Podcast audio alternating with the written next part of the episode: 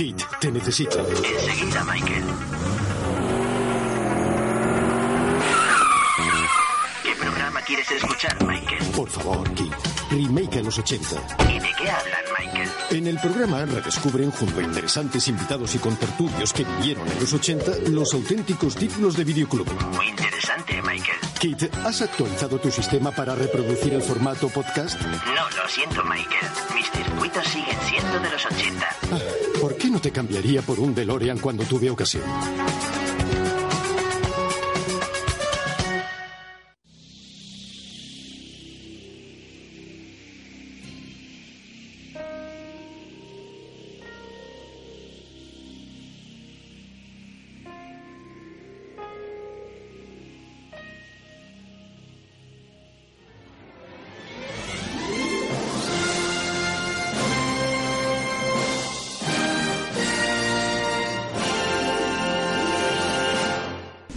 Lea la primera estrofa del poema.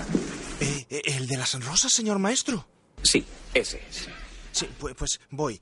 Las rosas son rojas. El cielo es azul. Si no escuchas remake a los 80, ¿para qué existes tú?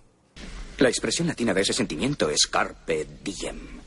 ¿Quién sabe qué significa? Yo, yo, yo, yo que- creo que yo, señor maestro. Yo creo que quiere decir, escucha hoy el Playser eh, remake a los 80, que mañana puede ser tarde. Muy bien, señor. Videoclusero, me llamo Videoclusero. Otro apellido peculiar. ¿Por qué usa esa frase el autor? ¿Por qué? Porque yo creo que no ha escuchado nunca nuestro programa. No. ¡Ding! Pero gracias por concursar. Porque seremos pasto de los gusanos. Porque lo crean o no, todos los que estamos en esta sala, un día dejaremos de respirar. Nos enfriaremos y moriremos. Pues antes de que ese día llegue, será mejor que grabemos otro programa. ¿Qué le parece? Así que que comience Remake a los 80.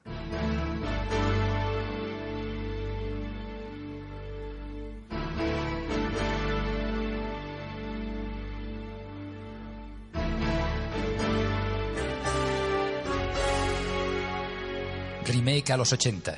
Nos adentramos en el videoclub. Emociones y recuerdos con los mejores estrenos de cine de aquel momento. Dirigido y presentado por Juan Pablo Videoclubsero. No olvidéis vuestro carnet de socio remaker.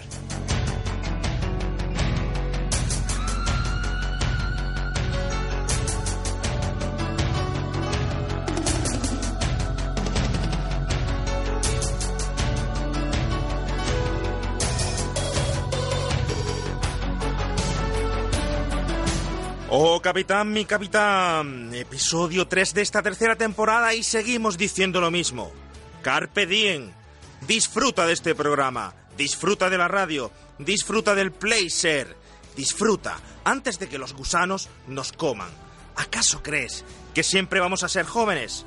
¿Acaso crees que nosotros siempre vamos a estar aquí? Mira las fotos, mira las redes sociales. Somos más viejos que hace unos años. No somos los mismos, somos casi los mismos.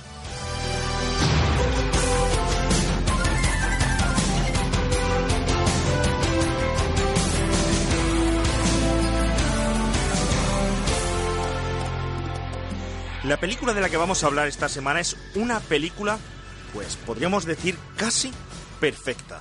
El Club de los Poetas Muertos. Es de finales de nuestra querida década del 89. Parece como si estuviera planificada. Los ochenteros comenzábamos a dejar la niñez y la adolescencia. La búsqueda de la identidad comenzaba a aflorar. Esta película fue un regalo divino del cine para todos los que teníamos la edad. La edad que vivíamos, la edad que vivimos ahora. Muchos la habréis visto mil veces, otros quizás ni sabéis qué película es. Por eso esperamos que este programa sea para muchos de vosotros un revivir, un redescubrimiento o incluso una grata novedad.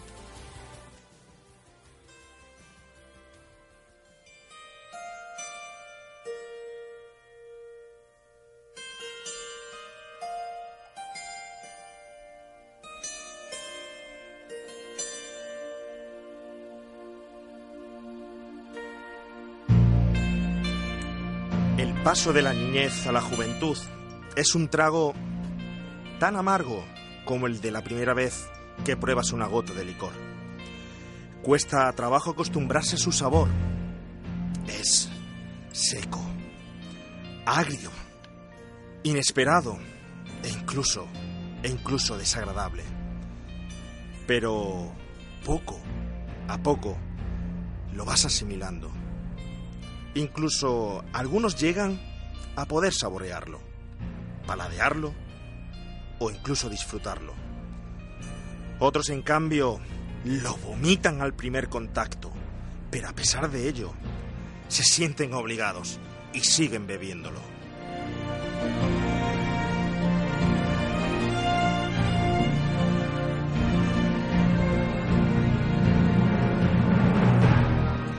Muchos fueron obligados a beber de los licores más caros, de las mejores marcas, y a pesar incluso de ser abstemios, con el paso del tiempo han llegado a beber sin pensar. Un vaso por la mañana de leche o un café les parece de lo más vulgar. Lo tratan con desprecio, desprecio, que solo es miedo, miedo a poder volver a disfrutar de su sabor.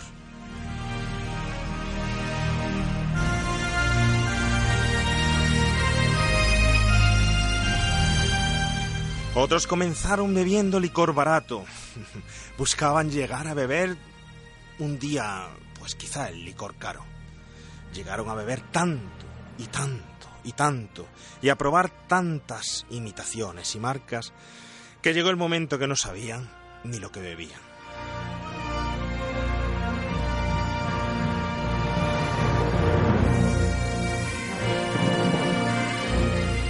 Y es que la juventud es un vicio doloroso, pero para disfrutarlo.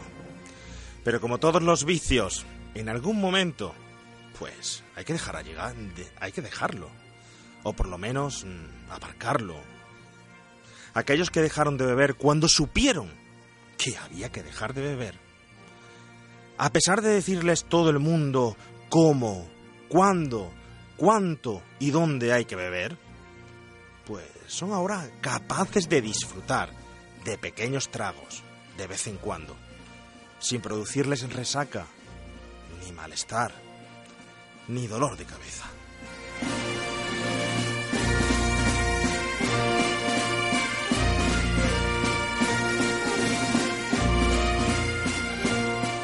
Nosotros ponemos hoy, como todas las semanas aquí en el programa, nuestra botella encima de la mesa. Si quieres y crees que aguantas, sírvete tú mismo.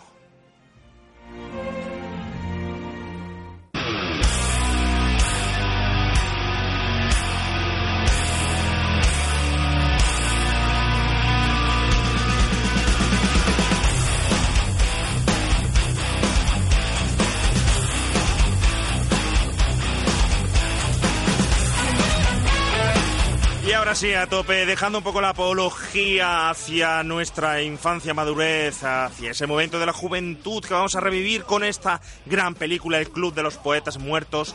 Nos juntamos en sociedad oculta, eh, oculta hasta que todos le deis al botón del play share para escucharlo. Y vamos a analizar esta película que, uff, madre mía, por lo menos yo cuando he vuelto a escucharla a mí me ha desgarrado. Bueno, ya sabéis todos que soy un poco sentimental, así lo he demostrado, no, pero es que es el Club de los Poetas Muertos. No es cualquier película. Y aunque hoy me hubiera gustado aquí que nos hubiéramos reunido con el club en completo, creo que nuestros invitados van a dar la, la talla por los que faltan hoy. Nuestro Highlander, que ahora lo presentaremos, pero antes de nada tengo que dar la bienvenida pues a nuestro amigo, a nuestro compañero del programa, a nuestro, yo diría, pues ese personaje más risueño del Club de los Poetas Muertos, ese más aventurero, el señor Xavi Soler. Xavi, buenas tardes. Buenas tardes. Oh, capitán, mi capitán. Oye, Xavi, ¿cuáles son los cuatro pilares de remake a los 80? El primer pi- pilar es eh, la diversión, Bien, el segundo pilar, el cine. la- el cine y la ilusión. Y cuart, eh, tercer pilar, los cine de VHS, el Pues- videoclub. Y el cuarto, No rebobinar nunca las películas. perfecto.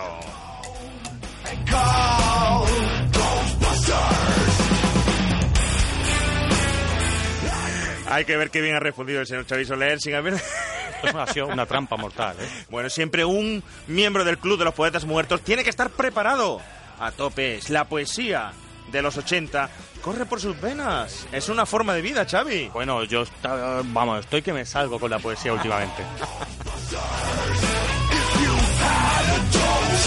Bueno, antes de pasar a nuestros Highlanders, eh, vamos a recordar, vamos a recordar que, que tenemos este eh, jueves es el- la gala del Rodando por Jaén. Eso es. A partir de las 8 de la tarde, donde muchos cineastas de Jaén van a estrenar sus cortos, van a ser premiados. Bueno, que es una, pues también una apolo- apología al cine de Jaén, que todos, todo el público está invitado a ir, porque la entrada es gratuita hasta cumplir aforo, que se va a pasar un buen rato, que se van a hacer estrenos, que, que desde aquí, desde Radio Jaén, que ser invitamos a todo el mundo a que vaya a ver el cine jiennense. Los Goya de Jaén. Los Goya de Jaén. Yo estoy en un proyecto. ¿En cuál, Xavi? Yo estoy en algo en lo que creo. ¿Lo vemos mañana, el jueves también allí? Pues sí, seguramente, de fan y de la chica. ¿Y te cree- ¿Puede que te lleve llevéis algún premio? Puede ser, ¿verdad? Yo no tengo ni idea, la verdad. Yo soy simplemente soy un técnico, yo no me llevo nada. Oye, ¿qué te parece si pasamos ya a nuestros Highlander? Que los tenemos hoy aquí, así como. Están así como flanes, no sé, antes. ¿Estás nervioso? Están nerviosos. ¿Cómo nos gustan a nosotros los Highlanders Oh, nerviosos? eh? Cuando estás nervioso es cuando más disfrutamos. Pues venga, vamos a por nuestros Highlanders.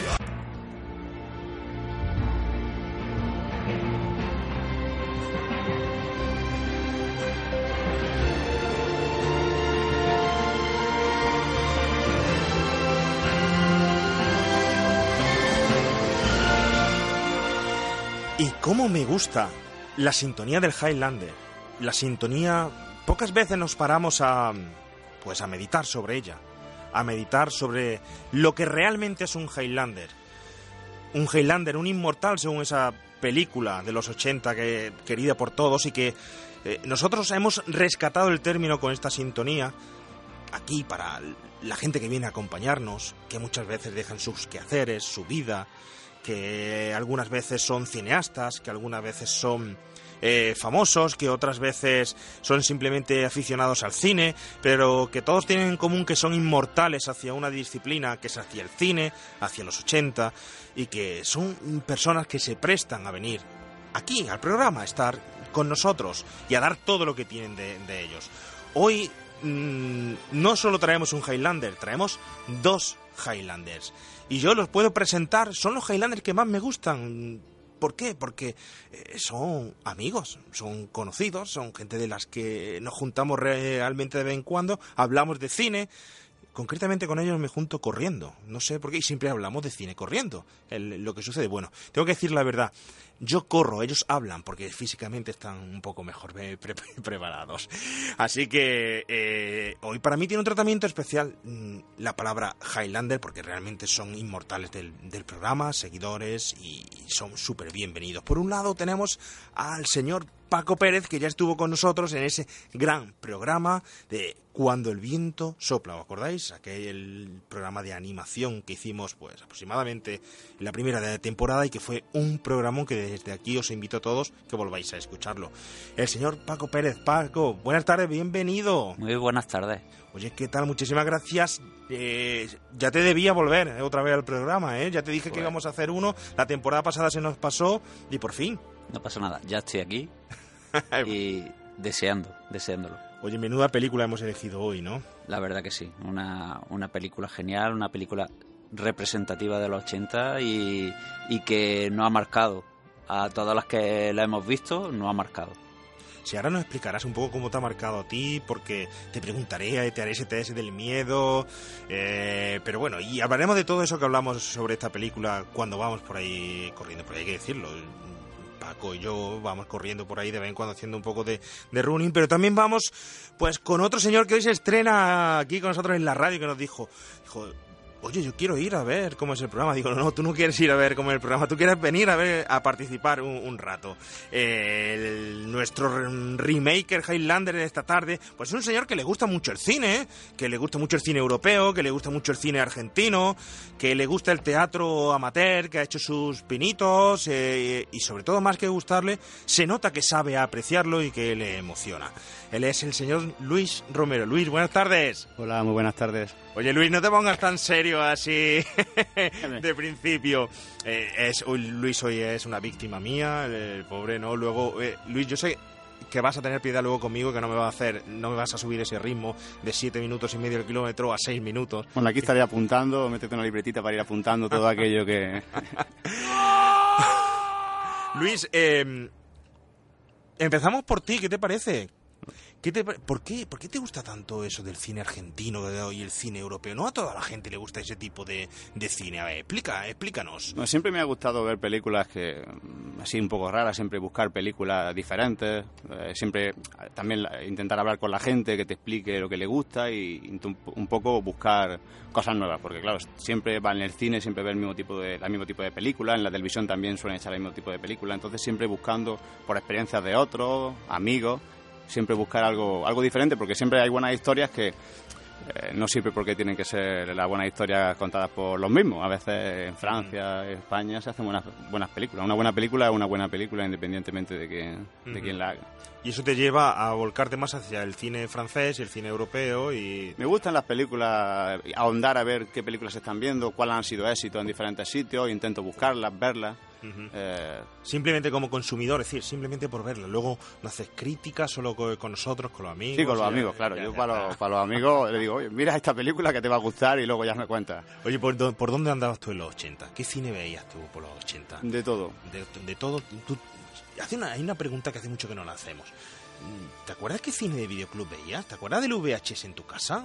Yo tenía VHS allí, encima eh, yo vivía en la Carolina, tenía un, un videoclub justo enfrente y es verdad que muchos fines de semana también tenía hermanos más pequeños, siempre cogíamos alguna película de cualquier tipo, es decir, muchas veces elegía tu hermano, elegía yo, a veces nuestros padres y era una forma de, de pasar de pasar de pasar las tardes. También tenía amigos de, de la familia que, te- que tenían muchas compraban siempre VHS, también tenían películas, siempre que iban a visitarnos llevaban alguna y la verdad que Mira siempre que, que el VHS era, era caro de comprar en aquellos tiempos, ¿eh? pero a ver, dime algún título que recuerdes así con cariño de alguna excursión al videoclub o de algún momento clave. Bueno, sí. una película, un, un programa sobre una de las películas que de hecho fue con la que yo me enganché a tu, a tu programa. eh, eh, y si no nos enfadamos, que se la habré visto con mi hermano, la tengo grabada, la he visto con mi hermano una y otra vez. Qué gran película. de hecho fue, básicamente, creo que fue el primer programa que yo escuché tuyo. Luego empecé a ver los de antes y después, pero eh, fue como, est- escuchar tu programa fue volver a estar con mi hermano,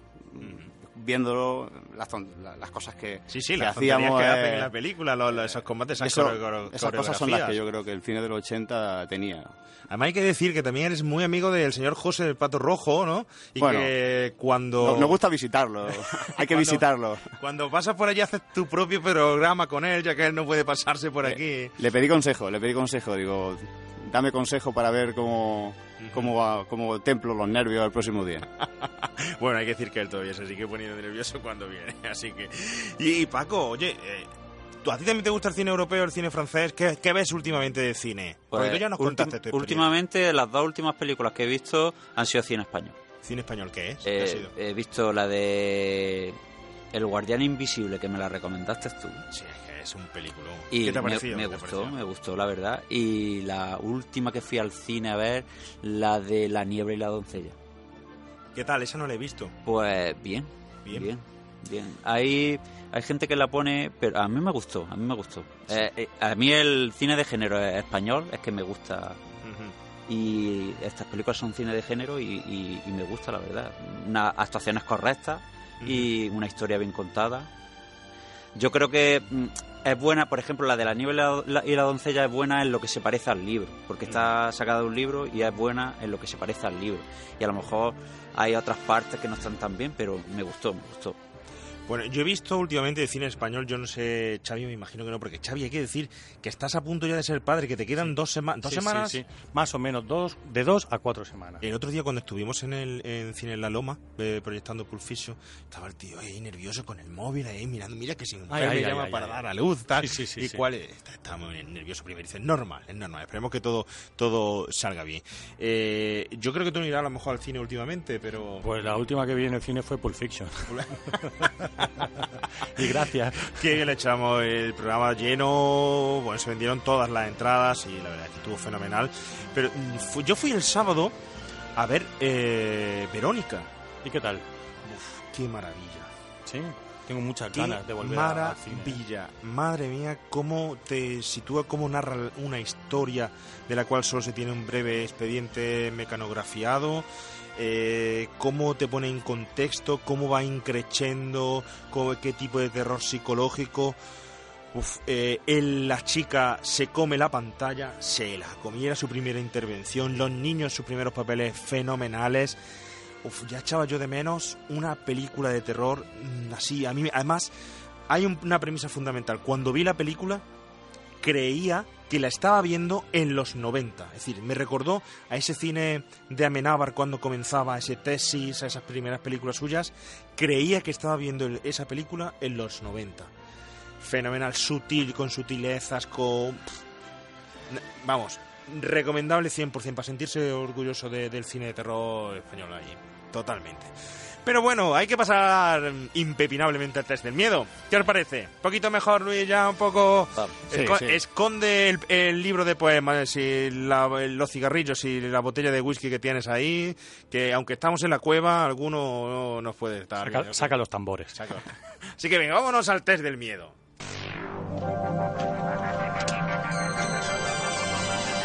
El test del miedo.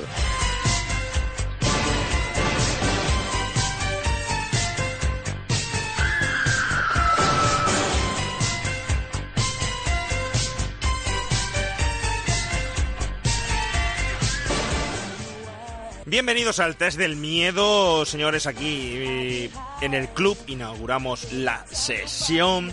Vais a recibir un recital y un rosario de preguntas. Tranquilos. Bueno, van a ser unas preguntas muy relacionadas para ir metiendo en metiéndonos en, en película, muy relacionadas con la película.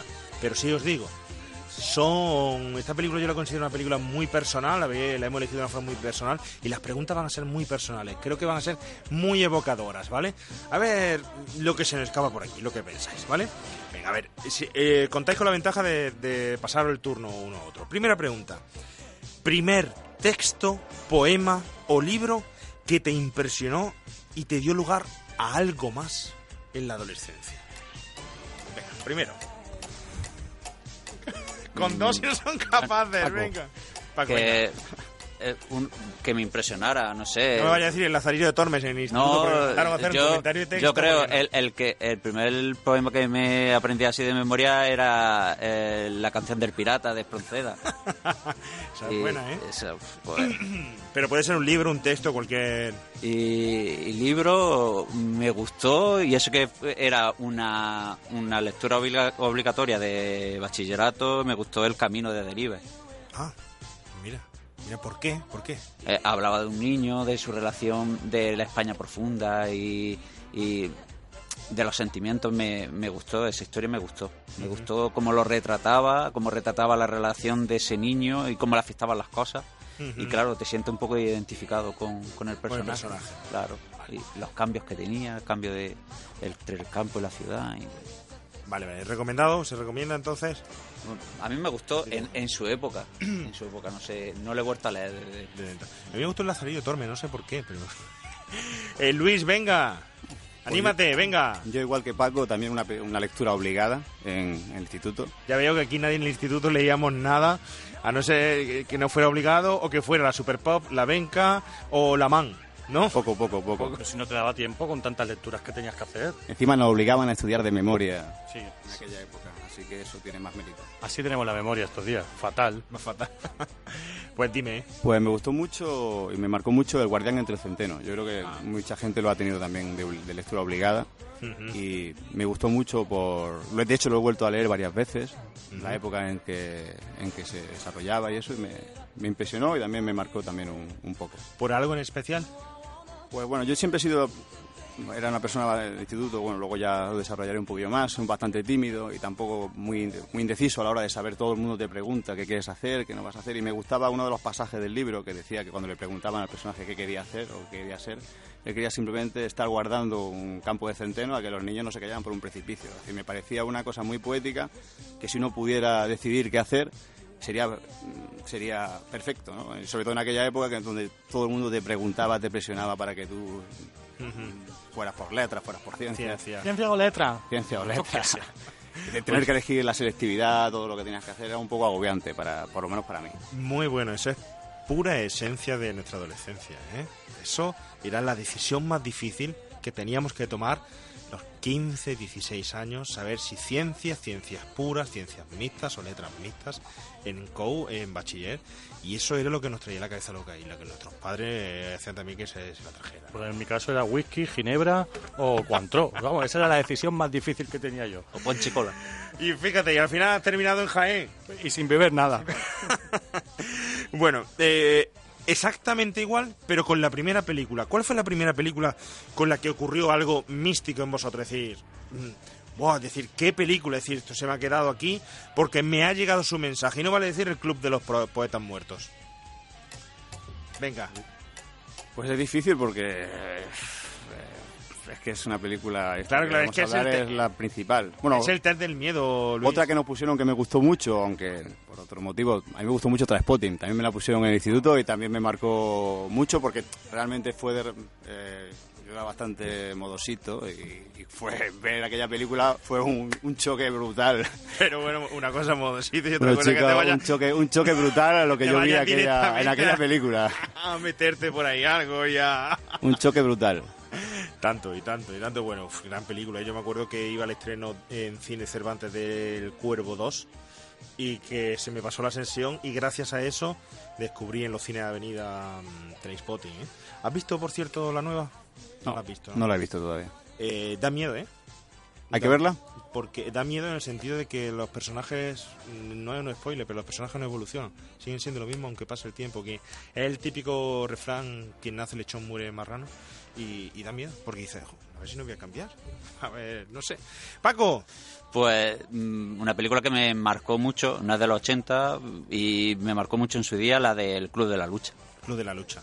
El Club de la Lucha me, me gustó, la he visto muchas veces. Me parece mejor que el libro porque me he leído el libro también y me parece la película mejor que el libro. Que normalmente siempre dice, el libro es mejor que la película, pero en ese caso la película me pareció mejor que el libro. Lo, cuenta, cuenta la historia más directa, el espíritu del libro mm, te lo transmite más directamente en la película que en el libro. Y, y esa película pues me, me ha marcado también. Te marcó, sí. Una película impactante, la verdad, también. ¿no? Ver, fijaros, habéis dicho dos películas impactantes. ¿Tú te acuerdas, Xavi, cuál fue tu película impactante? Pues el nombre de la rosa. A mí me, eh, fue de esas pelis que yo vi en familia. ¿sabes? Porque en mi casa siempre hemos visto las películas, los VHS en, en familia y yo lo vi con mis padres y dije, joder, lo que me están dejando ver mis padres, macho. Sobre todo en la escena... Todas, todas, todas. Porque ahí, ahí bueno, cuando el, el muerto con las patas para arriba, vamos, el nombre de la rosa es una peli de esa que, que además me gusta volver a ver. Sí, es una pasada de película, una pasada. Bueno, ¿y aquella vez que leísteis por primera vez a una chica un poema? Venga, venga, venga. Yo- he dicho que son que son películas muy, que son preguntas muy personales, pero vienen muy a raíz para de- destripar la, la película. Pues que leí. La verdad que mm, yo le, le pasaba poemas a una compañera de universidad, se los pasaba así, pero no se los de- leía directamente, yo se los pasaba y yo le decía que no eran para ella. Sí. Los pasaba, se los dejaba así, sol- se los soltaba. Y a ver qué le parecían y todo eso, decía que muy bien, muy bien, no se daba por aludida. Yo tampoco eh, me lanzaba y bueno, pero que fue así. eh. Pero, Pero eh, que hice unos cuantos y me daba, no sé, era bastante prolífico en esa época. una de dos, en, la, en la fase, en, la, en, en literariamente hablando. literalmente, una de dos. Sí, porque ya has dicho que de la otra nada de Eh, nada. sí, la, no. Eh, una de dos. O era muy tontigna para no darse cuenta que un tío le manda poemas y que es para ella. O tenía novio, Paco. Una de las Eh, dos. ¿Tenía Pues novio? eh, al principio, sí, hubo una época, sí, O sea, que no fue durante un tiempo, fue durante muchísimo tiempo. sí, durante bastante tiempo, sí. Eh, ya te digo que era muy prolífico. Y además eh, muy insistente, pero no. Pues, oye, ¿sabes que los amores imposibles al final, al fin y al cabo, siempre son aquellos que más llaman la atención? No sé por qué. Fíjate el personaje de la película. ¿Qué le pasa aquí al personaje de la película que se enamora de Gloria? Le pasa como a ti. Prácticamente, yo diría que, que- Sí. que igual, ¿no? Claro, si siempre que la ves, pues te, te sientes identificado con eso porque siempre ha habido, hay como una chica a la que no te atrevía a decirle nada y había como un amor, un amor platónico, el primer amor, una, una cosa que te marca, que no que tienes miedo por decirle y encima si tiene novio, pues peor todavía y pues sí. Lo que le pasa aquí a nuestro protagonista, a- que, que va con su poema a leérselo, ¿no? Pero si os dais cuenta, a mí lo que más me gusta, yo no sé si estáis de acuerdo, ¿no? Que es una de esas escenas para analizar realmente, es que él va, le lee el poema. Está allí R que R, el tío cansino. Yo me tapaba, yo no sé, pasaba a nosotros, yo me tapaba, me daba vergüenza ajena y todo, y me tapaba con la almohada como diciendo, si me lo estuviera haciendo aquí, me, me, me, me moría de la vergüenza. Y luego le entrega el poema, se lo lee, que ni siquiera se ve cómo se lo lee entero, porque no importa la lectura del poema, sino que luego llega y le dice a sus amigos, ¿se la has leído? Sí. ¿Y ahora qué? Pues no sé, leído está. Él, Bueno. él no espera que la respuesta. Ya, ya, él, ya. él solo quería hacerlo. Y eso, Claro, claro. eso era su objetivo. Exactamente. Es decir, pero da igual, está leído. Él te dice, está leído. He sido valiente, lo he hecho. Mi objetivo, ¿cuál es? Soy, ahí dice, soy un miembro del club de los poetas muertos. Y lo- el- los poetas muertos leen poesía y tienen una forma de, de vida. Me da igual que me conteste o no, sino que he hecho lo que he creído que estaba bien. Muy grande, ¿eh? Esa Sí, sí, sí. que- que- él no espera, él no espera una respuesta positiva, sino él simplemente mostrarse, y independientemente de la respuesta que obtenga. Efectivamente, efectivamente. Muy grande, ¿eh? Yo creo que ya empezamos a analizar la película y es por eso. Pero Luis, ¿cuál fue el poema que tú nunca lo has hecho? Siento defraudaros, ya lo he dicho antes, eh, patológicamente tímido. Ahora la gente que me conoce no se lo cree, pero yo era patológicamente tímido y el simple hecho de pensar acercarme, eh, no se acercaban a ella y salía yo corriendo hacia el otro lado. Es- era patológicamente tímido. Ya ¿Y, y ni a tu mujer le has leído ningún poema ni nada? Ni... No, no, no, no, no soy muy... Aún estás a tiempo. No soy muy... Me compraré algún librillo y... Pero bueno, en alguna ocasión te vendría bien. Tú que vas directamente ya y dices ni siquiera te quiero, cariño, ni nada de eso, sino que directo... ya- No, hombre... Se ¿cómo hace lo que se puede. Oye, aquello que le pedisteis hacer a vuestro padre y que nunca comprendió. Venga, Luis, te toca a ti primero. Bueno, mis padres siempre han sido bastante comprensivos. Sí es verdad que muchas veces ya han tenido sus normas y con el tiempo ha sido al revés. A veces cosas que a lo mejor ellos te han dicho una que no en su momento, con el tiempo, o te han dicho que sí, o te han obligado a hacer, con el tiempo ha apreciado eh, ese no o ese haz esto, lo ha apreciado y, y te ha marcado y te ha servido para, para el futuro. Pero así cosas que no me dejaran hacer... De hecho, yo nunca he sido tampoco muy... Aunque, aunque no estuviera de acuerdo, O- ojo, no que no, no, no que no te dejaran hacer, vamos a ver. Eh, si te fijas, digo que no, que no comprendieran, es decir, que nunca han comprendido, que la, la hayas hecho o no. Porque, por ejemplo, el protagonista de aquí de nuestra película, él hace teatro, lo hizo, no se lo comprendieron, totalmente incomprendido, su voluntad, su de actuar y tal. El resto de, la, de los padres pasan de una forma, hay padres que pasan de una forma desapercibida, eh, hay un prota- protagonista, Klein, concretamente, que viene como mm, hijo, hermano ya de otro alumno. eh, y los padres siempre le regalan ese típico escritorio, ¿no? Eh, donde le dicen, le dicen, oye, tú tienes que ser tal, tienes que ser médico, tienes que ser lo que sea, ¿no? Pero los padres no tienen presencia, incluso hay padres que ahora lo analizaremos que no están, que no aparecen cuando dicen deberían de aparecer, porque el personaje pelirrojo, este chico, que es el que se chiva de todo luego al, al final, dices que bueno, ¿cómo puede ser tan competitivo y nadie le está presionando? Aparece, aparece la madre, justo un momento a- Sí, al aparece. principio, un segundito. Aparece la madre, además es pelirroja como él, y le está peinando, le está dando besos en la cabeza y dice, ay mamá, no sé qué. Pues fijaros. Pero por eso digo, algo que no hayan comprendido, porque muchas veces nosotros tampoco comprendemos los padres, ¿eh? En ese momento no es posible muchas de las decisiones que toman los padres comprenderla. Y pasa también al revés, ¿eh? Es decir, la decisión de que tu padre busque meterte en un colegio, en el mejor colegio para ti, sin saber si se equivoca o no, por sus propias presiones sociales, su tipo de, de- vida, mm, no sé, te- y a lo mejor son ellos víctimas también de lo que están viviendo y no tienen por qué comprenderlo. Yo, yo tengo que decir que a mí me pasó, o sea, yo por suerte o por desgracia, mi hermano mayor eh, fue un poco, no delincuente juvenil, pero tuvo una buena vida en su instituto y a raíz de ello, Una buena vida, sí. sí, sí, vamos, que no lo pisó mucho, vamos, que él llegaba a la puerta del instituto, se juntaban con sus amigos y se quedaban fuera. Entonces, los demás hermanos que hemos venido detrás, pagamos eso. Entonces, yo siempre le he echado mucho en cara a, a- a mis padres que me obligasen a ir a un instituto donde las normas eran bastante, bastante rígidas. Pero con el tiempo me he dado cuenta de que gracias a eso, pues yo eh, he obtenido otras cosas que en ese momento no era capaz de ver. Y yo creo que es una de, la- de las lecturas más interesantes de, de la película, ¿no? Que ese personaje del padre, que cuando tienes, ves esta película y tienes 14, 15 años, para, es, el, es el mayor tirano de la historia del demonio, ese personaje no es tan, tan, tan, tan negativo. Hombre, es negativo y es, es un desencadenante muy importante de la película, pero en el fondo, a, a raíz del guion, te van dejando pequeñas semillas de por qué él le está obligando al hijo. Le dice que ellos no son de una posición tan cómoda como sus compañeros, dice que ellos están haciendo mucho esfuerzo para que él sea doctor, etcétera, etcétera, ¿no? Y es algo que Sí, también ah. podemos sentirnos identificados. ¿no? Además se ve perfectamente en la narración del personaje femenino, de la madre, se le ve, no habla reprimida. Bueno, aquí hay una tendencia en esta película, no sé por qué, de que todas las mujeres salgan fumando. Algo que no he encontrado de, sí. de explicación. Yo- a mí me llamó la atención. Es que, claro, ahora te llama mucho más la atención la gente cuando fuma. Porque, claro, claro, no se puede fumar nada más que estaba bastante restringido a ciertos ámbitos. Y ahora, pues, llamaba mu- mucha atención que sale una mujer y sale fumando. Y, s- y, a lo mo- y qui- simplemente la mujer.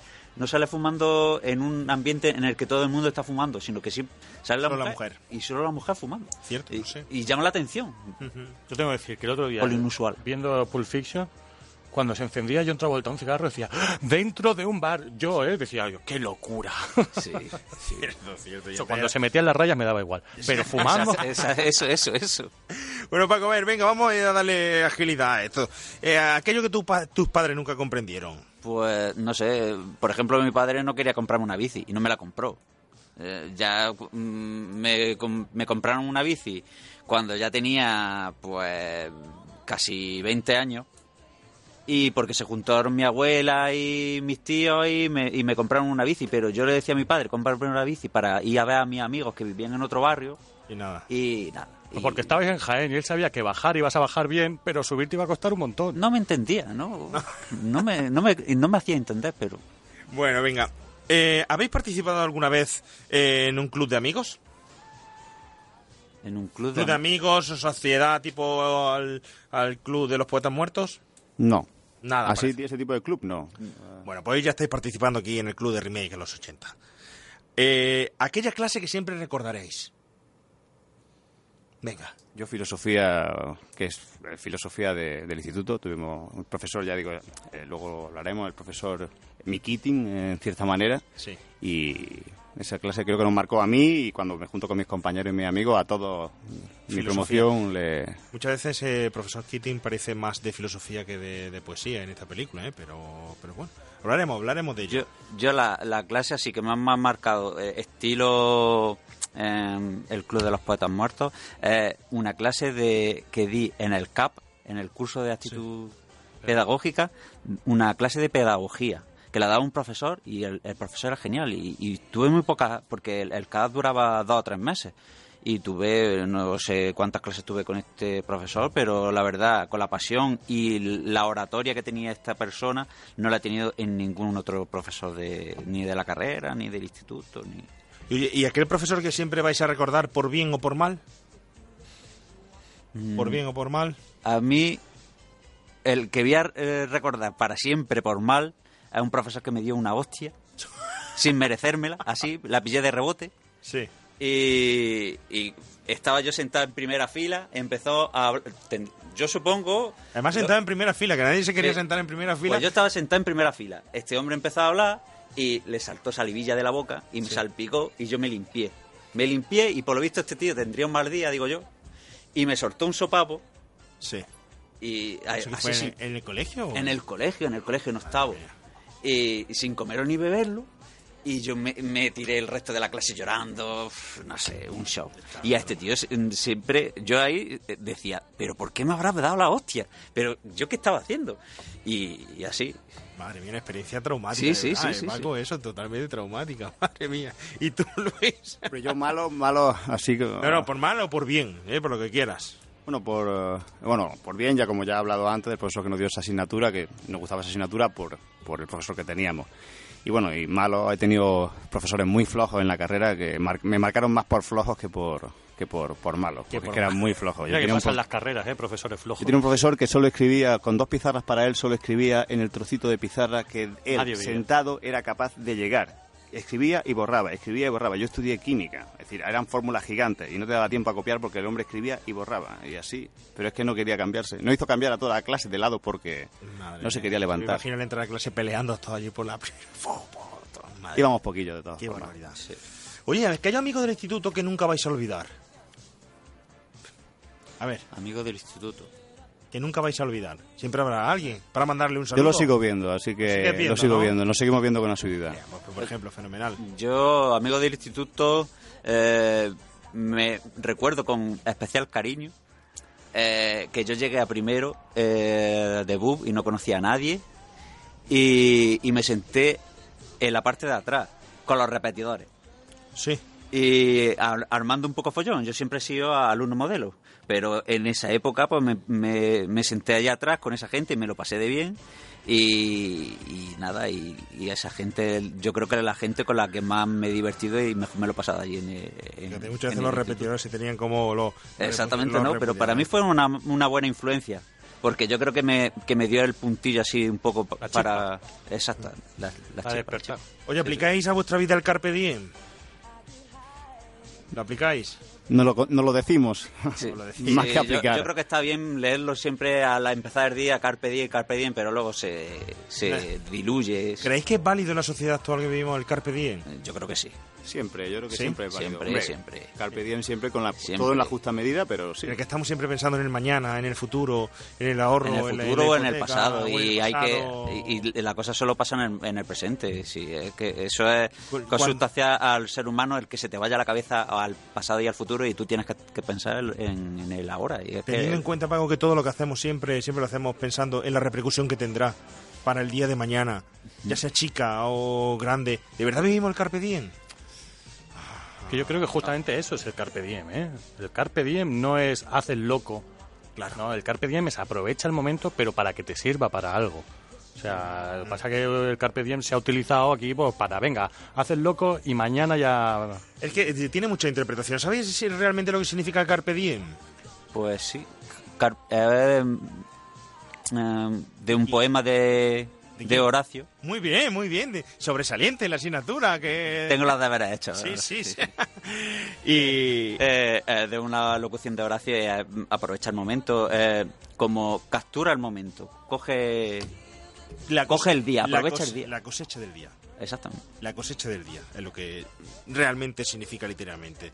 Eh, bueno, pues no sé, eh, yo creo que vamos a ir ya terminando porque si no se nos va el tiempo. O sea, sabiendo que aplicáis el Carpe Diem, ¿qué os parece si pasamos a la película? Cuando quieras. ¿Cómo, ¿Contentos con el test del miedo? Bien, bien. Bien. Bien. Bueno, ha costado ahí un poquito, ¿eh? Pero bueno, va a ser el momento de que pasemos al tráiler y nos vayamos metiendo ya de serio y de lleno en la película. Si se te acaban los gigas de tu móvil y solo puedes decir... No lo dudes, eres un remaker. Remake a los 80 todos los miércoles en Playser, radiojaen.es, remake a los 80.com y en la aplicación móvil de Ser. Señores, ¿cuáles son los cuatro pilares? Tradición, honor, disciplina, grandeza. Arriba La estandarte. Academia Welton para chicos. Un lugar para la educación de los futuros líderes de América. Una institución dedicada a los logros, la virtud y la conformidad.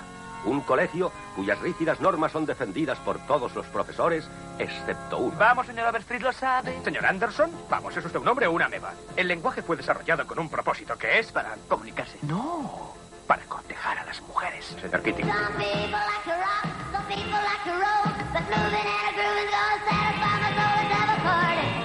Touchstone Pictures presenta a Robin Williams como John Keating, profesor, Decidme, ¿es una daga eso que veo delante de mí? filósofo, Me gusta Byron, le doy 42 puntos, pero le fallan las piernas. orador Tito, trae acá a tu amigo. y fundador del Club de los Poetas Muertos. era un grupo de tíos que se sentaba a leer poesía? No, pero gracias por concursar. ¿Qué es el Club de los Poetas Muertos?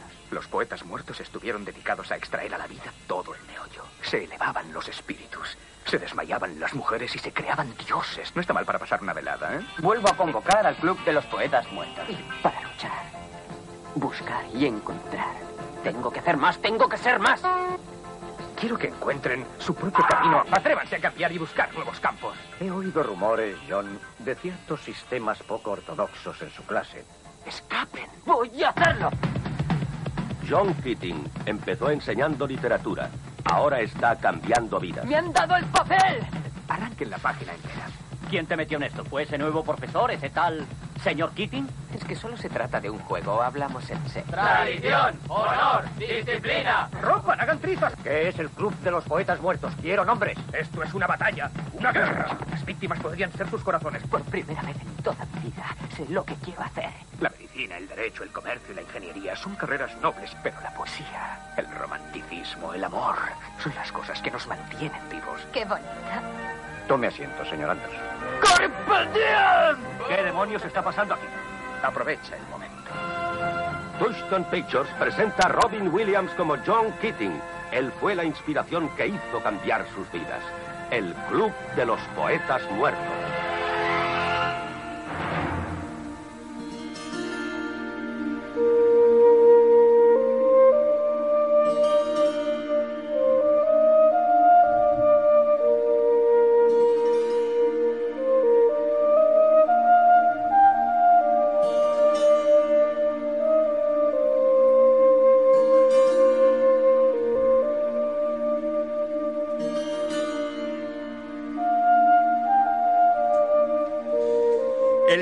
Los Poetas Muertos en España, la Sociedad de los Poetas Muertos en Hispanoamérica. Fecha de estreno en España 22 de noviembre del 1989, casi, casi rozando la nueva década.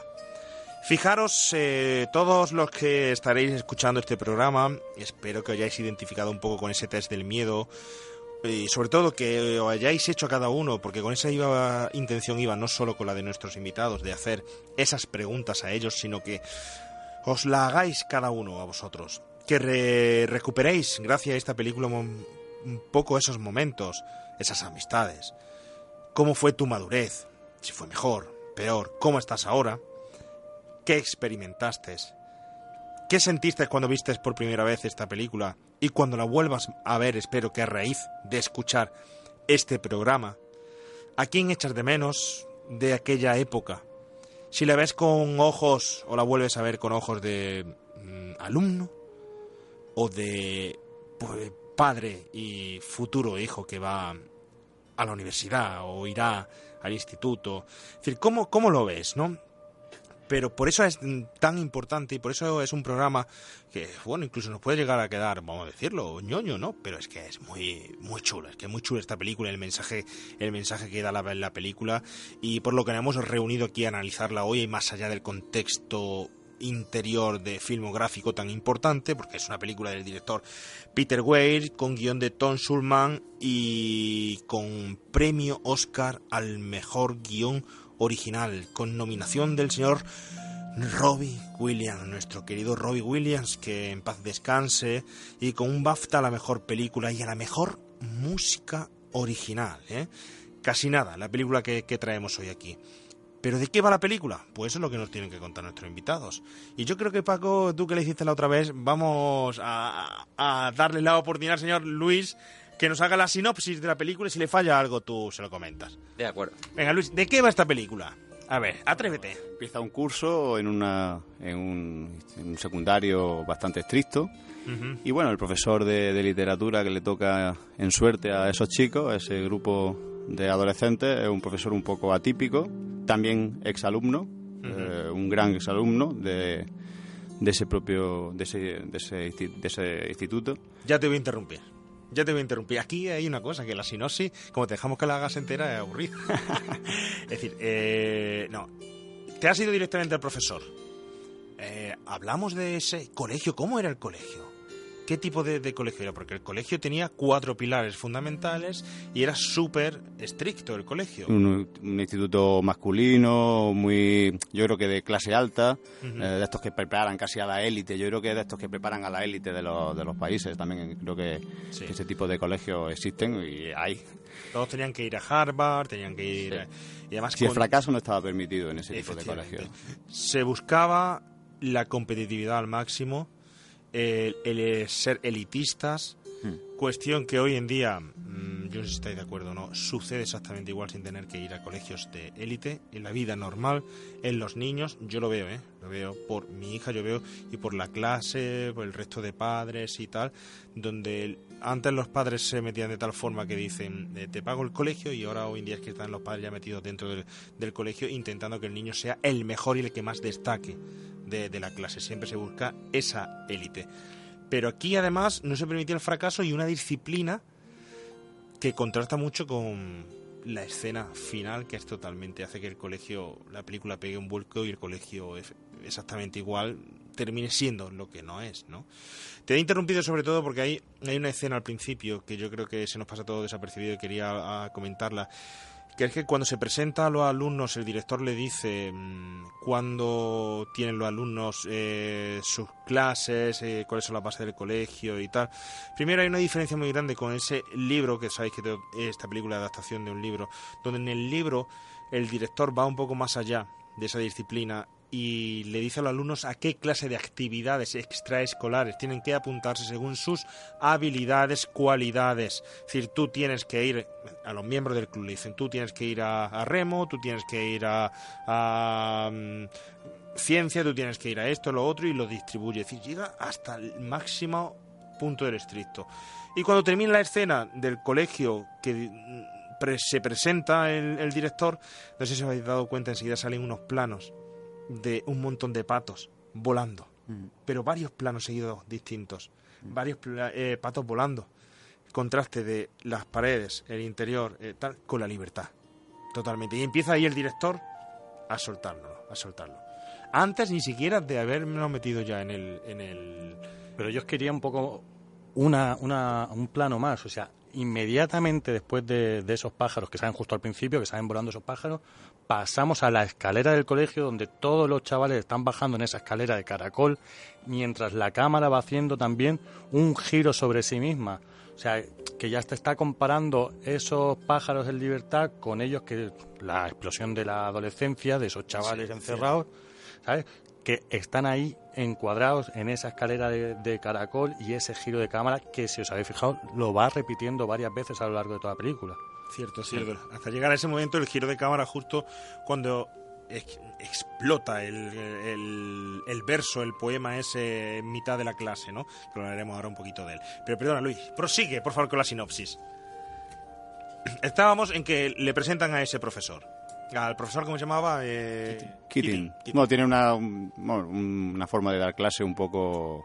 eh, contrasta con esos cuatro pilares que tiene el colegio y obviamente pues los, los alumnos que están acostumbrados a esa disciplina cuando reciben un tipo de, de profesor de ese tipo pues eh, le va a marcar a cada uno de una manera. Eh, siempre hay diferentes incluso personajes que no son tan no son vamos no son principales que también ves como lo va lo va los va calando y los va, Sí. los va ablandando en cierta manera, ya sea por desconfianza como por, por verlo como un líder o verlo como alguien a seguir o que le está les causa bastante bastante extrañeza y a partir de ahí pues, van sucediéndose las diferentes Ujú. las diferentes bueno, lo que viene Sí, siendo se va creando, se crea el el club, ambiente. le anima a ellos, se crea el club. El club es una ideología, una forma de vida, se crea una forma de vida y surgen los problemas, ¿no? Que vamos a ir analizando un poco. Un club, además, que un club eh, tiene su, su, su origen también en el propio profesor. Es decir, es, es- es un club que el profesor eh, tenía cuando él fue alumno de, de ese instituto. Y aparte es curioso manera. porque no sé si os habéis fijado en una frase de- del personaje de Robin Williams que dice que en la actualidad no cree que la dirección del colegio permitiese ese club, que antes sí permitía, porque aparece en el, en el anuario. ¿sabes? O sea, que ahí también estamos hablando o está intentando retratar cómo ha cambiado, en este caso, Estados Unidos, el, el Estados Unidos de antes de la guerra, de la Segunda Guerra Mundial, al Estados Unidos de después de la Segunda Guerra Mundial, casi ese Estados Unidos pre-hippie de los años 70, solo le quedan unos 10 años para llegar a, los años, a esos años. Cierto, cierto. Oye, ¿vosotros recordáis cuando visteis por primera vez esta película? ¿Qué os causó? Eso es importante, recordar ese sentimiento. Venga. A mí, a mí me gustó, me gustó me gustó el mensaje y me gustó el, el sentirme identificado porque siempre veía algo de ti en cada uno de los alumnos que formaban parte del club, tú veías una faceta tuya. Siempre hay alguno con el que te identificas más, pero con algo siempre de alguno de, los personajes tú tie- eh, tiene algo que es tuyo y tú te identificas y recuerdas tu y ese sentimiento que yo creo que es universal que es el sentimiento de rebeldía de no aceptar las imposiciones de, de ver que la vida es algo oh, distinto a seguir siempre las reglas pues te ¿Con cuál te marca identificas tú más, Paco? yo me siento identificado con el con el tímido con el señor Anderson Con el señor Anderson, o el tímido.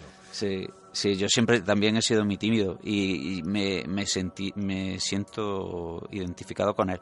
No por, por la parte de la timidez, luego no porque tu- porque yo soy el mayor de mis hermanos y no, por ejemplo, no tengo como él que tenía eh, es- eh, eso que le marcaba que era la sombra de su hermano. Eso, por ejemplo, yo no lo, ten- no, no lo tengo, pero en la timidez sí me sentía. Y luego también en la parte de, del, de Cox, creo que se llama Cox. Sí, Cox. Sí, sí, sí. El, el enamorado. Además, este enamorado, enamoradizo de la chica. Eso, pues, siempre hay, hay una parte pues que... Bohemio ahí, sí, sí. Ah, Qué bueno, qué bueno.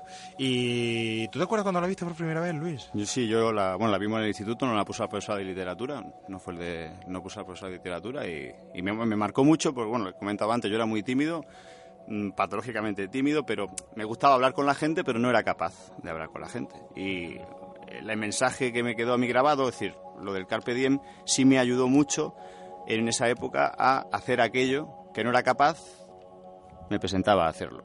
Y, por ejemplo, ahí fue el profesor, de filosofía montó un grupo de teatro y contra pronóstico, porque era la persona que menos hablaba, más callada, más...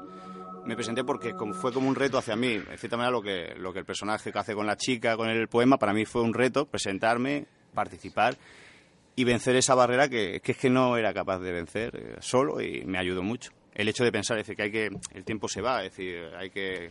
Carpe diem, intentar hacer las cosas y seguir tus sueños, que luego ya Dios dirá. Pero bueno. ¿Y cuál era el personaje con el que más te identificabas? Creo que es una mezcla de todos. Yo tan- no tanto con un personaje, sino un poco eh, con la idea. Esa, eh, eh, me gusta eso que habéis hablado antes de ese cuando él le dice a la chica el poema. No le importa tanto lo que le diga a la chica. Él lo que le importaba era ser capaz de decirlo. ¿no? Eso a mí eh, es lo que yo creo que a mí me, me ayudó. También el personaje de, del que el chico que se, eh, que se suicida. Eh, también creo que es eh, cómo encuentra lo que quiere hacer y eso le llena. Entonces, un poquito de cada personaje. Yo creo que un personaje solo no. Es cada personaje eh, te, te aporta un, algo. Hay que ver qué distinta hubiera sido esta película si hubiera sido realmente eh, un musical, como estaba previsto que, que fuera al principio, que fuera un musical, que tenía su título y todo el musical, se iba a llamar Los Sultanes del Sur. Y sí, sí, fíjate, y bueno, menos mal que, que- lo cambiaron, ¿no? Y dijeron de hacer la película. Y fíjate que vuestras vivencias personales, igual que la, la del resto de- del público, de nosotros, que suele ser así, es la misma que la del guionista, la de Tom Sulman. Es decir, una de las anécdotas de esta película es que el guionista hizo el guion basado en esta novela y en un relato propio. Es decir, en su propia vivencia. De hecho, tuvo que cambiar el nombre de los personajes y de los amigos para que no pareciera tan real la conforme él la había pasado. O prácticamente es su propia vida, la, de, la del guionista, ¿no? Entonces, eh, bueno, eh, fíjate, no sé si, si hablamos de... Porque, Xavi, ¿quién dirige la película? ¿Es el momento quizá de hablar de, nuestro director del el Club de los Poetas Muertos? Pues el director es el señor Peter Weir, que así a de pronto a lo mejor no nos suena mucho, pero es de esos directores que tiene una carrera de títulos consagrados y, grandes. ¿eh?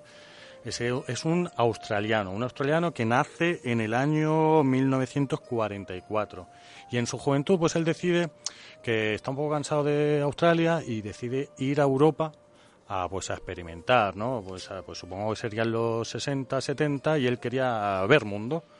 Pues vaya si lo vio, Pues después de su juventud vuelve otra vez a Australia y empieza a trabajar para la televisión, como ayudante, como chico para todo, hasta que dirige un fragmento de una de las de, de esas películas que se hacen de entre tres o cuatro, ¿sabes? Y ese es como su pistoletazo de, de Su- salida. Su firma, sí.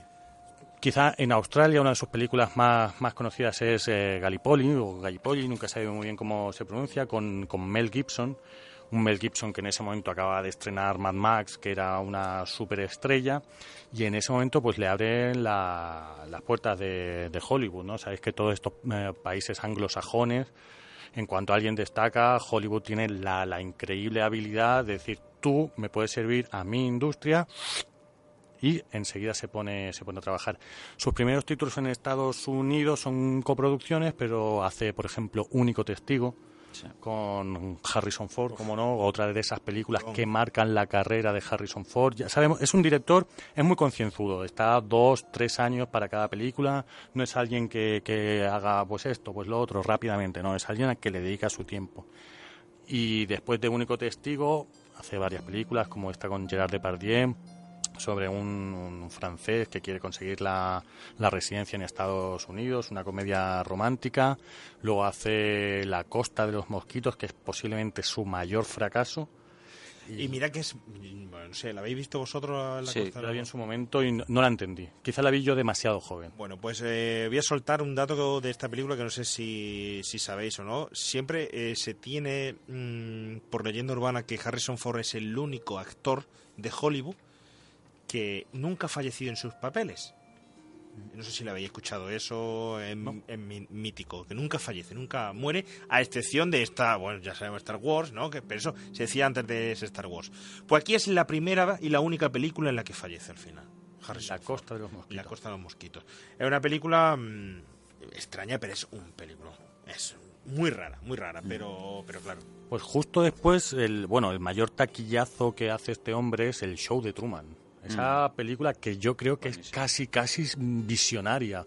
O sea, que de 1998 es una crítica a los realities brutal. Brutal, Y sí. justamente yo creo que es una película que pretende ser una crítica y en cambio pone de moda los realities en el mundo de la televisión. Y es cuando a raíz de esta película cuando empiezan los grandes hermanos y todo ese tipo de, de programas en televisión. Y luego ya pues Master and Commander es otra de sus películas también más... Eso, eh, esa es película también. Es ¿eh? que este hombre malas películas No tiene. No tiene. No, no tiene O sea, malas películas, Como mínimo están muy bien. ¿Sabes? Parte es un tipo concienciado que, si os habéis fijado en el Club de los Poetas Muertos, cada encuadre, cada plano, todo está elegido, todo está hecho por un porqué, no deja nada a la improvisación. Incluso una de sus mayores virtudes para mí es coger en- en- a Robbie Williams en el Club de los Poetas, Poetas Muertos y a Jim Carrey y transformarlos en buenos actores. Y dices, hostia, ¿cómo puede ser Jim Carrey, sobre todo, eh, que es una, vamos, a mí eh, me repatea? A mí ¿Cómo también, puede? no puedo con él, puedo con él, no puedo con él. Yo sé que tiene muchísimos No admiradores, puedo. pero yo Sí, no pero puedo no. con Jim Carrey. Y en cambio lo ves en el show de Truman, ¿os imagináis ahí en el, set de rodaje las peleas que tuvo que tener con Jim Carrey? Jim Carrey, por favor, tío, no me pongas esa cara, que aquí vamos a darle un toque dramático. Y el tío, no, no, por favor, déjame. No, él no pudo. ¿Sabes? Un tío... Bueno, además, gracias a él, tenemos a Robin Williams en esta película. Porque él no iba a ser el protagonista. Cogió, bueno, cogió el papel porque Robin Williams, después de Liam Neeson, que se lo ofrecieron. Y lo coge Ro- Robbie Williams porque mm, realmente se identifica con el personaje, con el profesor, y dice que siempre es el profesor que quiso tener y que nunca había tenido. Se lo ofrecieron también a Jack Nicholson. A Jack Nicholson. Y también declinó el papel. También, efectivamente. Y tú fíjate, igual que es súper autobiográfico para Tom Schulman, para el guionista de esta película, que es casi su historia, para Robbie Williams no le sucedió nada de esto. Pero es lo que a él le hubiera gustado que, que le sucediera, ¿no? Entonces, fijaros qué que, que grande el cine y aquí la- las coincidencias y hecho a gusto de, de cada uno. ¿Qué más tiene este director? ¿Tiene algo más eh, por ahí así con La verdad es que tiene, tiene mu- muchas películas que la verdad es que son muy, muy recomendables. A mí una de esas películas, para mí único testigo, es esas películas que quizás se han perdido en el tiempo y me parece un peliculón. Y pues ya lo, lo que crea Gallipolli también es del 81 y es una película muy, muy, muy recomendable. ¿eh? De verdad que si tenéis un día la posibilidad de verla, No sé si está descatalogada, no sé si alguien se acuerda, a lo mejor un día vuelve a salir en la HBO o en Netflix y se vuelve a poner de moda, pero sobre todo es algo que tú dices, joder, Mel Gibson, qué mal trata la vida. Bueno, pues yo creo que vamos avanzando ya un poco en cada escena y nos vamos a la escena lapidaria y vamos hablando un poco más de la película.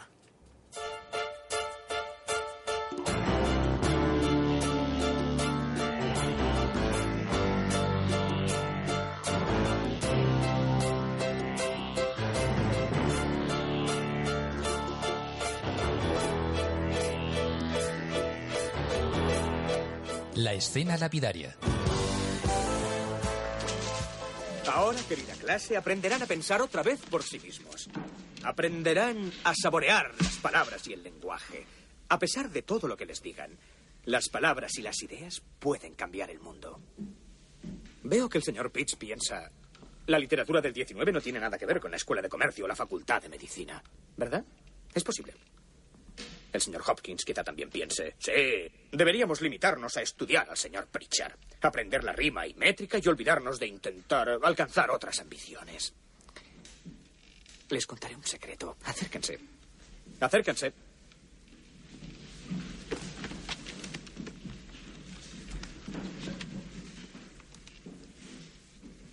No leemos y escribimos poesía porque es bonita.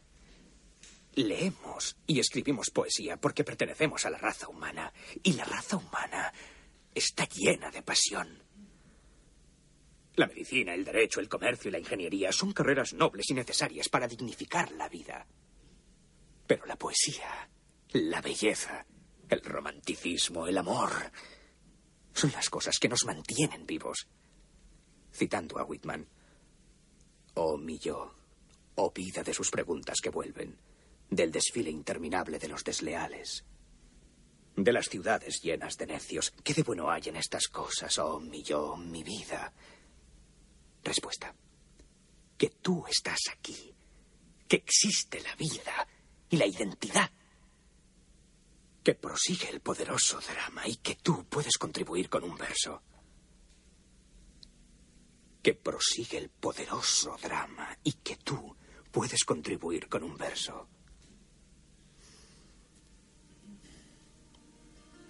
¿Cuál será su verso?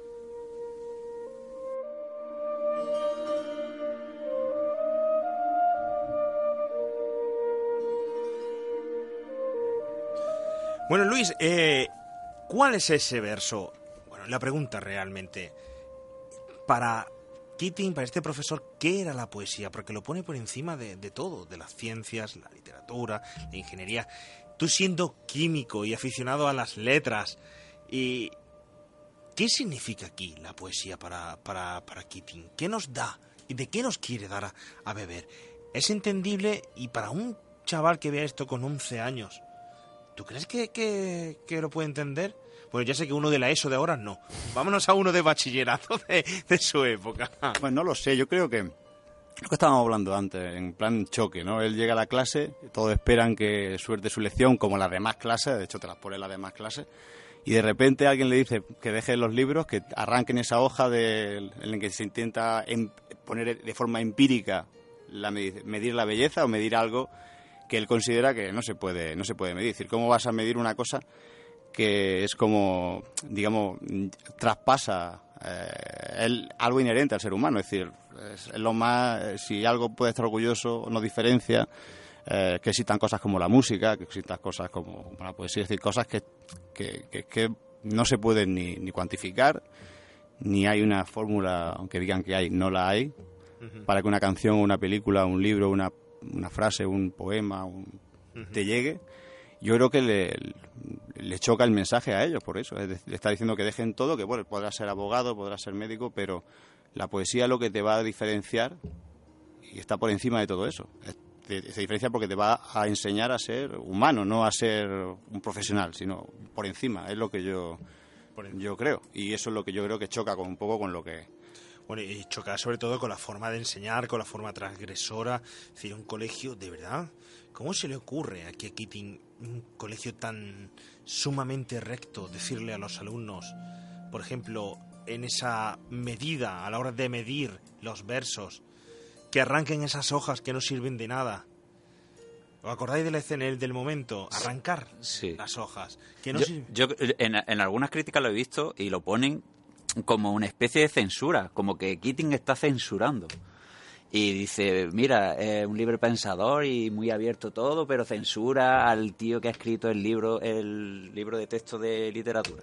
Yo creo que no, yo creo que lo arranca, pero luego da su justificación. ¿Por qué lo arranca?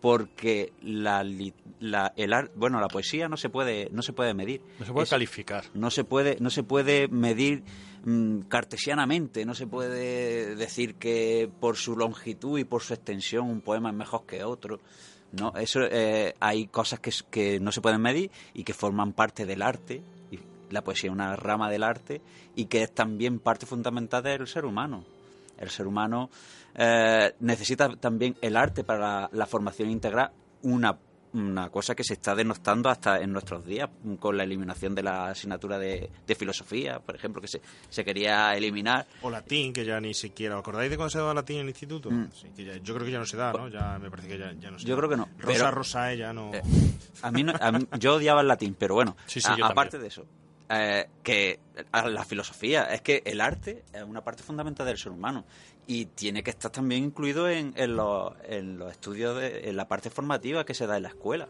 Pero a mí me parece muy importante esta parte de, de la película de que, que él llega a unos chavales y quiere transformarlo. Da en el fondo da igual que él dé poesía. Yo estoy seguro de que si diese música, Eso le es. diría lo mismo. Si diese matemática, Mm. le daría lo mismo. Porque lo importante no es lo que pone en un libro, que por eso arranca. Lo importante no son estas letras. Lo importante es que seáis libre pensadores. Mm. Lo importante es que tengáis una voz propia y una opinión propia, ¿no? Y yo creo que por eso es un- esta es una película que cuando la ves de adolescente, madre mía, dices, Mm. Buah, estos me harían falta a mí, y no los profesores, o los padres, o los tal que tengo. No me extraña que Robin Williams quisiera hacer el papel. Es que si empezó, empezó a leer el, el guion y llegó a esta, a esta escena, obviamente dijo, esta para mí, esta no, no me la quita nadie, porque es el profesor que todo el mundo eh, quiere tener. Es decir, que te dice eh, cosas que nadie hasta ahora te ha dicho. Porque no, yo no sé, pero de- lo- eso, lo pueda- eso es una, una cosa que solo te puede decir un profesor, porque a lo mejor en casa nunca te lo pueden decir. Tú sabes más de, Sí, de pero, eso. pero aparte de eso, yo no sé si os dais cuenta muchas veces que, que echa la mirada hacia atrás. Recuerdas a tu padre, recuerdas a tu madre, están cerca de ti, pero siempre, siempre recuerdas desde el profesor que tuviste desde párvulos.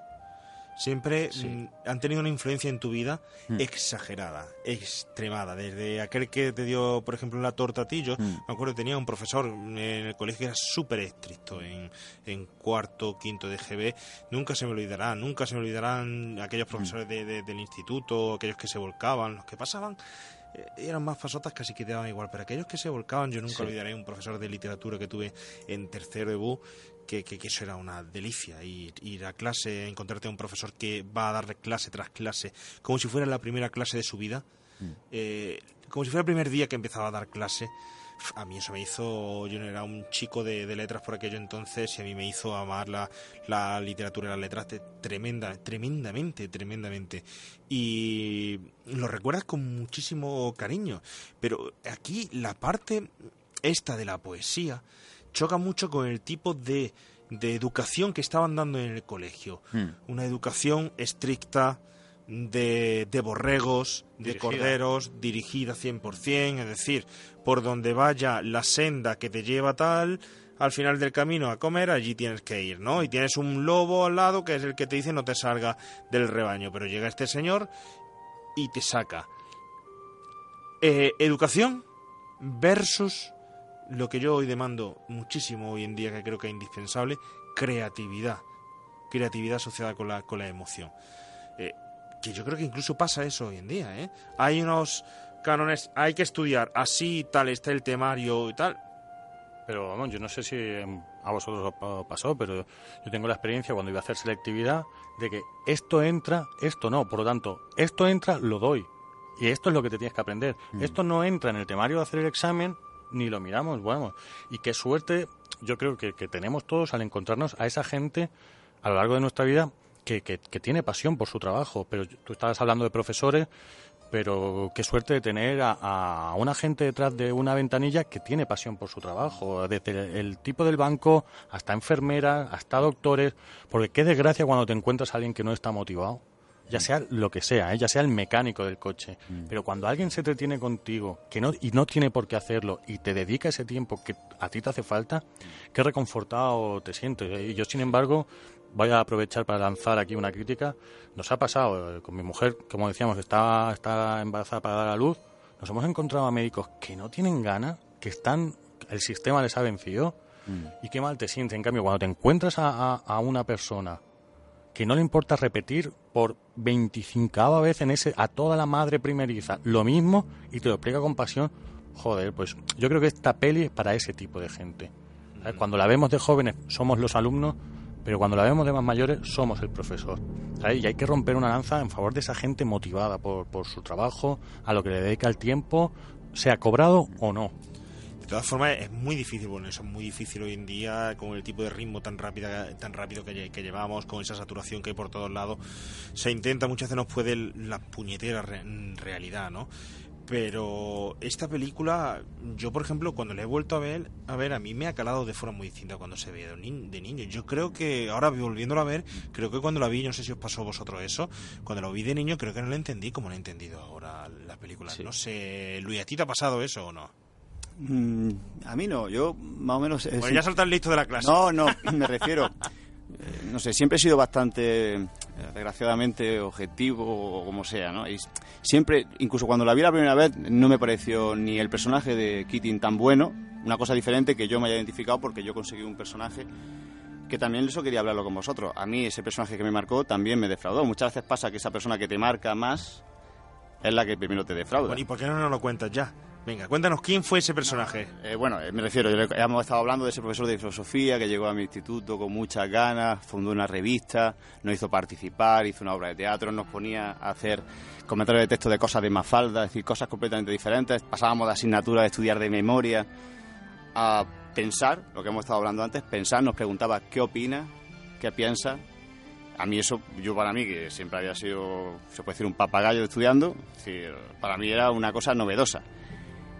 Y esa figura la ensalzaba, la admiraba, pero luego también mm, tiene su miseria. Y eh, también al final, cuando tú adoras mucho a alguien, también ves la miseria o la destapa pronto.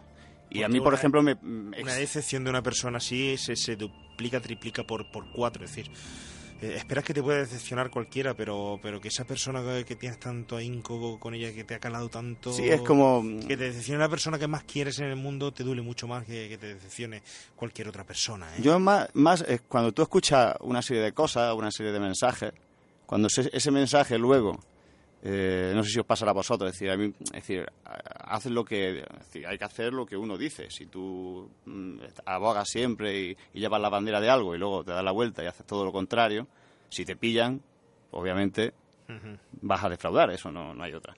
Y a mí con ese profesor me pareció, me, me- me pasó algo parecido, es decir, todo eso que hizo me ayudó a mí personalmente, porque cogí lo, lo bueno, me entusiasmó, pero luego al final vi que también me enseñó eso, también eso me enseñó, ver sus miserias también me enseñó a mí a, se- a saber eh, no calibrar y no eh, seguir como, como borrego también, porque a veces hemos hablado antes de los borregos, pero también a veces el, el libre pensador también ese puede hacer que tú seas borrego porque te puede estar diciendo que es lo bueno, pero a veces, antes cuando estaba ahí hablando, creo que ni tanta disciplina ni tan poca. Lo bueno de este colegio con Keating es que se compensaba, se compensa, porque ahora cualquier profesor que le preguntes te hablará de la falta de disciplina, falta de creatividad y falta de disciplina y de ayuda que tienen muchos, muchos profesores. Entonces yo creo que eso mm, a mí me marcó mucho de ese profesor, es decir, ver aquello que se le vio el cartón. Y, y- y, Bueno, bueno, no, no nos vas a no voy a contar contar cuál- el que, no voy a cuál fue contar la, el que. la decepción. Fuera, que- fuera de micro.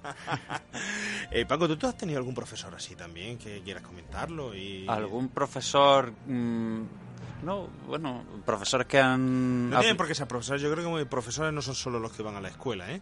sino que profesores son aquellos que te enseñan o te han apoyado en la vida, para que puede ser tu padre, tu madre, puede ser cualquier amigo tal, o el día a día. Eh, Te acuerdas de esa canción de Bunbury que dice los días serán profesores, ¿no? Eh, pero, no sé, eh, alguien que te haya marcado en especial, que te haya enseñado una buena lección en la vida. Pues la verdad mm, es que mm, de los profesores, yo he tenido profesores que también que han intentado utilizar una metodología así más novedosa o más un recuerdo, por ejemplo, de una profesora de inglés de la escuela de idiomas que, que nos ponía eh, siempre al principio de la clase y sobre todo los primeros días hacía como una dinámica de grupo para que nos conociéramos y luego ponía la silla en corro para que como para cambiar un poco la perspectiva algo que dice también Keating eso de Subirse de subirse, al- de buena subirse escena, para ¿eh? para ver momento la cosa de escena. forma distinta y, eh, y ella decía poner la- las mesas en, en lugar de situarse el profesor eh, al frente y, y los alumnos detrás sí. Eh, en U. o- exactamente algo así En U y se ponía en medio, sí, eso fue... y, y bueno, pues algunas veces está bien y otras veces pues te cansa un poco.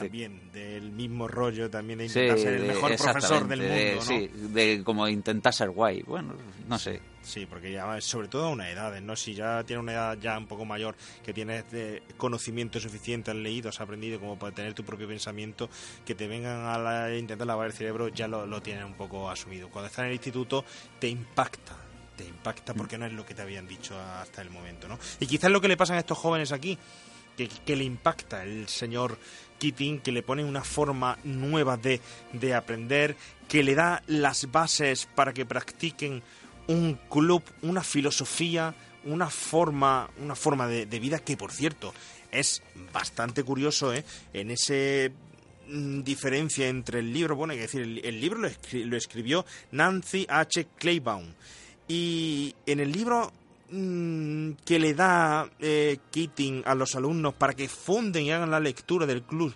de los poetas muertos, el libro que presta Keating se llama que se llama Cinco siglos de poesía. Y en la novela, sin embargo, otra de las diferencias se llama Antología poética. Es decir, tiene sus ciertas sus ciertos eh, eh, cambios, ¿no? La diferencia es que son notables de un libro a, a la, a la novela. Pero yo creo que, que, es importante aquí hablar del profesor Keating, pero en la realidad.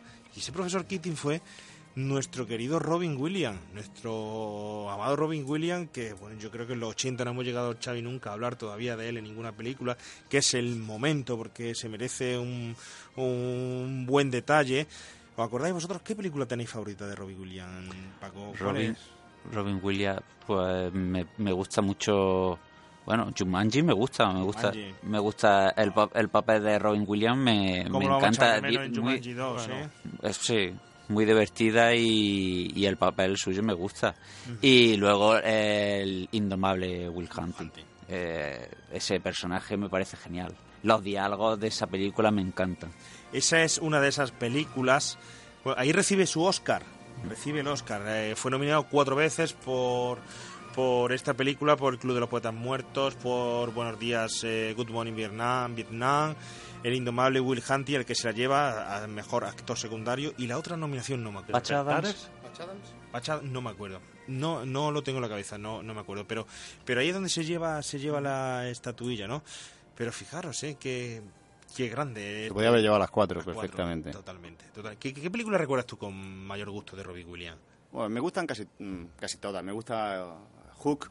o sea que esa- ese, ese, ese personaje que hace es espectacular. Es una maravilla. La que hemos dicho de Patch Adams también, la vi hace mucho tiempo y me, me gusta también mucho. Es que todo lo que ha hecho lo ha hecho bien. Es que no creo que haya hecho nada, Es un tío nada mal. Muy peculiar. Xavi, ¿tú tu película que recuerdas de él? Pues así? yo recuerdo de él sobre todo porque me marcó el Good Morning Vietnam. Esa manera de gritar en la radio. Improvisada. Sí. Improvisada, era un tío que improvisaba totalmente. Improvisaba. eh, si veis, las dos personas que aparecen con él en esa película aparecen riéndose y estaban riéndose de verdad. Porque improvisaba. De hecho, en esta película, eh, en el Club de los Poetas Muertos, su actuación, por la que fue nominada al Oscar, al principio fue nefasta. Hasta que llegó Peter Weir y le dijo, eh, Robin, improvisa. Y entonces lo bordó.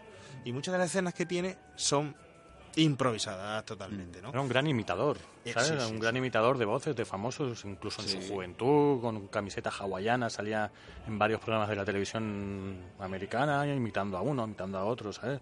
Lo que aquí consideraríamos un cómico de tres al cuarto, pues en Estados Unidos tiene la virtud de ver quién tiene algo más y otra vez llevárselo Bueno, para arriba. Este señor no tenía mm, pena ninguna, era hijo de un alto ejecutivo de la Ford y de una gran mo- modelo de esos tiempos, pero mm, le gustaba tanto el cine y tal y, y quería bajarse del estatus que tenía establecido socialmente que incluso antes de actuar aquí con su primera actuación fue en película fue la de Popeye. eh, con ya cerca de los 30 años, que fue cuando, cuando empezó a triunfar, eh, y antes, a los veintitantos años, estaba actuando en Central Park, tirado en la calle de, de mimo. Vale, es decir, este tipo de tío tiene una trayectoria que, que puso primero los, los pies en el suelo para subir. Sí es cierto que entró a estudiar método en una academia de, de cine bastante cara, no sé el nombre, pero allí se hizo amigo de un gran personaje al que luego cuidó muchísimo y casi se protagonizaron una película entre los dos, que es nuestro querido Superman, Christopher Reeve. Era íntimo, íntimo, íntimo amigo.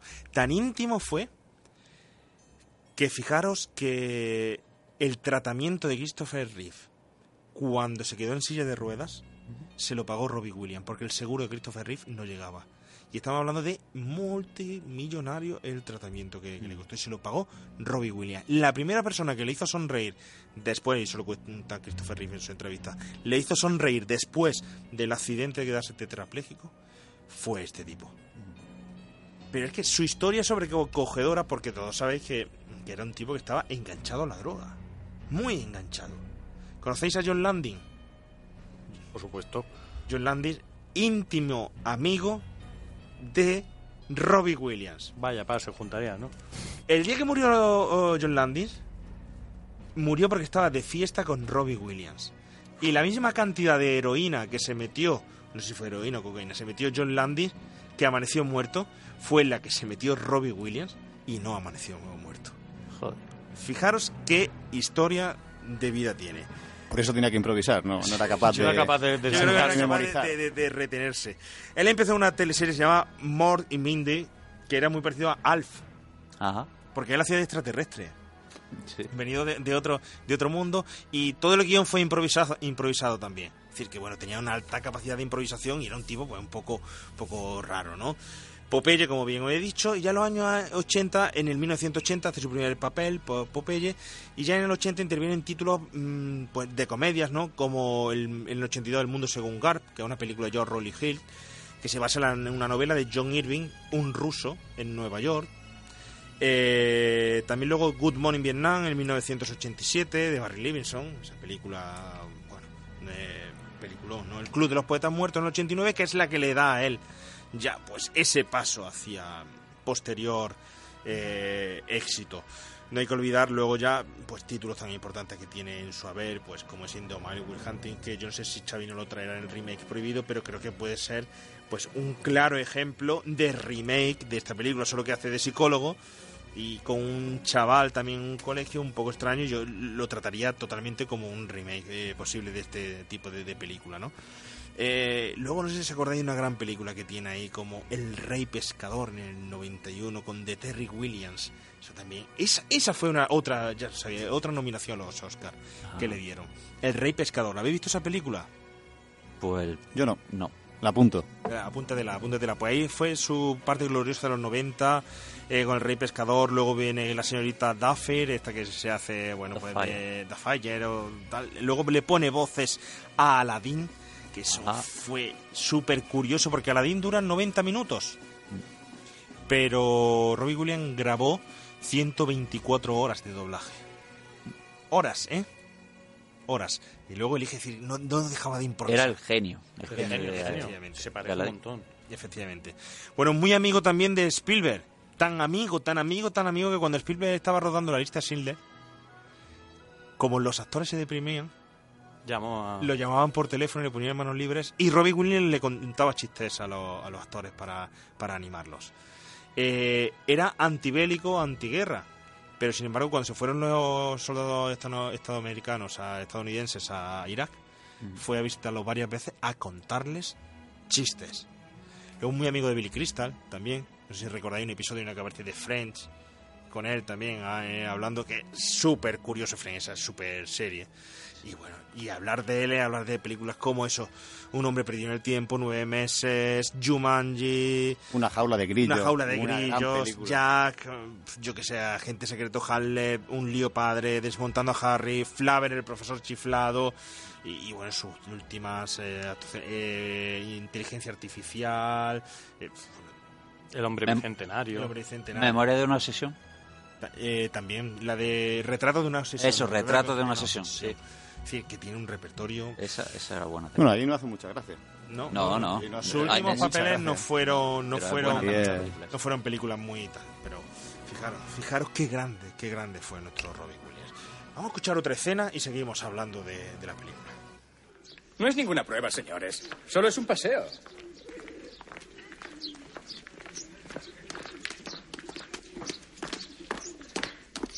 Eso es.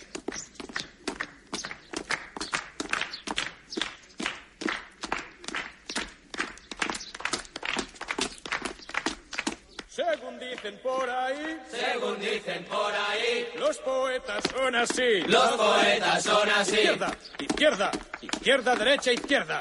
Izquierda, izquierda, izquierda, derecha, izquierda. Izquierda, alto. Gracias, señores. Si se han fijado, los tres han empezado a su aire, a su propio ritmo. El señor Pitt se lo ha tomado con calma. Sabía que llegaría algún día. El señor Cameron se notaba que pensaba, voy bien así, puede que sí, puede que sí. Sé que es así. No, lo. Al señor Overstreet le arrastraba una fuerza mayor. Sí. Estamos seguros, ¿verdad?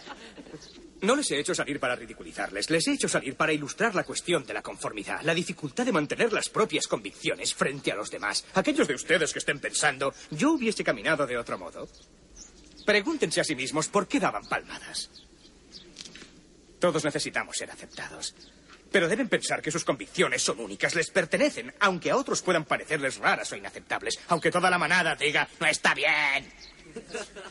Robert Frost dijo, dos caminos divergían en un bosque, y yo tomé el menos transitado de los dos. Y aquello fue lo que cambió todo. Quiero que encuentren su propio camino ahora mismo, su propio modo de caminar, de andar, en cualquier dirección, hacia donde quieran. Con estilo orgulloso, con estilo tonto, como sea. Señores, el patio es suyo. Como lo hacemos, yo qué sé. No tienen que interpretar. Hagan lo que les apetezca. Señor Dalton, ¿no se une a nosotros? Mira cómo muevo los pies. Gracias, señor Dalton. Pero llámelo por su nombre. Nadar contracorriente.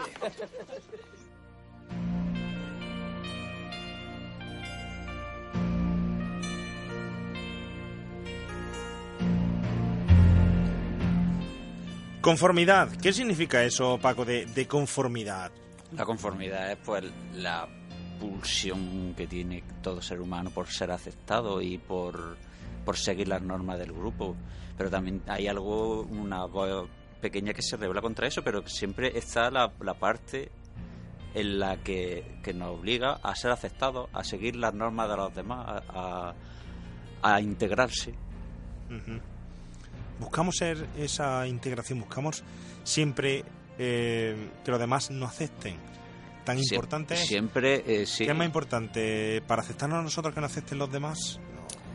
Eh, en el equilibrio es donde está el- la virtud. La ¿no? fuerza, la fuerza. Así. Pero que, que sí, que yo creo que siempre hay como dos fuerzas que tiran en un- hacia una dirección o a otra, hacia la integración y hacia el buscar tu propia voz, hacia ser tú mismo y hacia integrarte, a- a- hacia que te, que te acepten porque sabes que tú mm, solo no puedes sobrevivir y a ser tú mismo y a rebelarte contra las normas y intentar modificarla, intentar mm, torcerla y girarla y, y forzarla y superarla. Eh, aquí la, eh, la conformidad eh, estaría, o esa integración estaría en el propio grupo, grupo de ellos, es decir, lo que van forjando, porque hay, bueno, hay que decir, ya aprovechamos para decir que sería otra anécdota que... Manolo, venga. Anécdota. Ay, gracias, Manolo. Si no es Rafa, no me hace a mí la anécdota. no es lo mismo, no es lo mismo. Bueno, eh, hay que tener en cuenta que en el rodaje, en el metraje, se fue grabando cronológicamente, el director quería que se grabara cronológicamente esta película, precisamente para que eso, para que los mm, actores encontraran su conformidad entre ellos, encontraran su amistad, se fueran encontrando ellos mismos y fueran haciendo lazos cada vez más unidos. Incluso todos los ensayos que se realizaron previamente, eh, Peter Weir se llevó a los chavales, que en ese, bueno, en ese momento eran chavales, a un hotel, estuvieron eh, un par de semanas, les obligó, bueno, les obligó, les indicó que se cortasen el pelo estilo años 50, que escuchasen música de los años 50 y a convivir durante dos semanas juntos para que fuesen forjando todos esos lazos de amistad. Que es otra cosa que, él hizo un poco de, director, de profesor. Sí, de hecho es lo que dice Xavi, dormían, dormían juntos, ¿no? Y iban eh, eh, atando ese tipo de, de lazos. Pero esos lazos se terminaban de, de atar en un sitio como era el club, como era la cueva. Yo quiero preguntaros, eh, a mí me llamó muchísimo la atención porque la reunión de los poetas se podía hacer en cualquier sitio, en el dormitorio. ¿Por qué eh, surcar, romper la norma de tener que salir del colegio, irte a una cueva alejada y hacerlo allí en la cueva? A ver, una teoría para la cueva, por favor. Yo, yo creo que porque todo se tiene que, tiene que seguir, que seguir un rito. Eh, entonces, el rito ese era ir a un sitio determinado, a un sitio que solo se utilizaba para eso, no se utilizaba para nada más, porque tú en tu habitación, en la habitación de- del colegio, hacías muchas cosas, estudiabas, pues, charlabas, dormías, pero allí en la cueva solo se, solo se iba a la cueva para eso. Entonces, el rito de eh, ir a ese sitio, el rito de comenzar con la frase de, del libro, sí. del libro y, y un ritual que los metía en situación para, para darle a eso un aspecto distinto al resto de, de su vida. Cierto. Luis, ¿tú de acuerdo con ello o qué? Yo no he estado en colegio de este tipo, pero yo creo que lo que quieren es salir de, las cuatro paredes porque sería imposible hacerlo en, la habitación y aparte tiene el, el componente de aventuras. ¿no? Cualquier, yo me acuerdo cuando estábamos en verano con mis amigos que siempre cual- cualquier cosa que ahora las piensas eran tonterías, pero tiene ese componente de aventura de si se podía hacer difícil, raro, eh, extraño, se intentaba porque la aventura estaba ahí en hacerlo, en hacerlo así. Y, Sí, una especie de IT de Stranger Things o tal, pero mucho más formal y mucho más metódico, ¿no? Eh, relacionado con eso, con la poesía. Yo tengo que decir que es la cueva mejor iluminada de la historia de las cuevas, ¿eh? O sea, ellos te encienden velas, pero vamos, os llevan linternas, pero ¿para qué? Si es de noche y les entra una luz de arriba, que dice, joder, con la cueva, sin, sin una sola bombilla, ¿no? Se ven aquí, perfecto. Independientemente de esto, yo no quiero dejar pasar esta, esta secuencia porque me parece que es una de las secuencias que cinematográficamente hablando es más importante a destacar por las selecciones que hace el director. Peter Weir hace dos selecciones con respecto a la cámara. Una es esos movimientos circulares, esos traveles circulares que repite a lo largo de la película. Antes hemos hablado del momento escalera, ahora con los pasos vuelve a hacer ese movimiento circular, siguiendo a los chavales como en el patio, sigue la cámara haciendo ese círculo. ¿Qué quiere expresar eh, el director con esos círculos? ¿Alguno tiene alguna idea? Siempre une esa, to- todos los puntos a cada uno de los personajes. siempre une ese movimiento circular de la cámara con momentos de los chavales que quieren ir hacia la libertad. Un, o- otro momento clave de la película es cuando coge el personaje de, de Ethan Hawke Sí. y le quita esa timidez, ¿no? Y ahí vuelve a hacer ese travel circular en torno a ese personaje, en, en torno a los actores, para ese personaje se quita la timidez y de repente lanza el mejor poema que escucharemos a lo largo de toda la película, ¿no? Hablamos de lecciones, hablamos de películas buenas, de películas malas. Muchas veces son decisiones puntuales que toma una sola persona. Y esta es una muy buena lección Sí. de Peter Weir. Para representar la opresión. Exacto, y como quieren romper ese, ese círculo vicioso, pues ahí, ahí, ahí tenemos un movimiento de cámara para expresarlo. Tú fíjate, fíjate porque tenemos la escena ahí. Tú fíjate porque lo vamos a ver, diga, a escuchar. Bárbaro. Gañido sobre los techos del mundo. WW. De nuevo el tío Walt. Para aquellos que no lo sepan, un gañido es un grito fuerte o un chillido. Todd, quiero que nos haga una demostración de un bárbaro gañido. Vamos, no puede lanzar un gañido sentado. Venga, vamos en pie. adopte una postura de gañido. ¿Gañido? No, no un simple gañido, un bárbaro gañido. De acuerdo. Ya. Vamos, más fuerte. Ya. Eso es de ratón, venga, más fuerte. Ya. Grite como un hombre. ¡Ya! Eso es. ¿Ve cómo lleva un bárbaro dentro? Bien. No, no se irá tan pronto. Esa foto del tío Wall, ¿a quién le recuerda? No piense, conteste, vamos. A, a un, a un loco. ¿Qué clase de loco? No lo piense, solo contésteme. A un loco chiflado. Aún puede llegar más lejos. Libere su mente, use la imaginación. Diga lo primero que le pase por la mente, aunque sea un galimatías. Un, un loco de dientes sudorosos. Caramba, muchacho, lleva un poeta dentro después de todo. Bien, cierre los ojos. Cierre los ojos, ciérrelos. Bien, descríbame lo que ve. Cierro los ojos. eh, ¿Sí? y, y su imagen flota junto a mí. Un loco de dientes sudorosos. Un loco de dientes sudorosos, con una mirada que martillea mi cerebro. Oh, esto es excelente. Pero dele acción, hágale hacer algo. Sus manos se extienden y me Eso es alcanzan. maravilloso, maravilloso. Y refunfuña todo el tiempo. ¿Qué es lo que Dice la verdad. Sí. La verdad es como una manta que siempre te deja los pies fríos. No, no les haga ningún caso. Siga con la manta. Hábleme de esa manta. La estiras, la extiendes y nunca es suficiente. La sacudes, le das patadas, pero no llega a cubrirnos. Y desde que llegamos llorando hasta que nos vamos muriendo, solo nos cubre la cara mientras gemimos, lloramos y gritamos.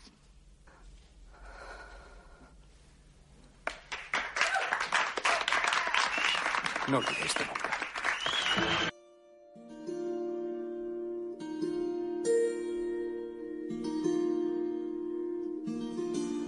Impresionante el momento, cómo mm, se abre la flor, como esa persona totalmente reprimida, totalmente metida en sí, eh, pues consigue en este caso el profesor sacar lo, lo mejor de él. Que puede ser, el profesor puede ser más transgresor, menos, puede forzar, llegar incluso a forzar mucho a los alumnos porque sabe que pueden dar de sí y tal. Pero aquí lo que consigue con este personaje, no se explica, no lo tuvo Paco.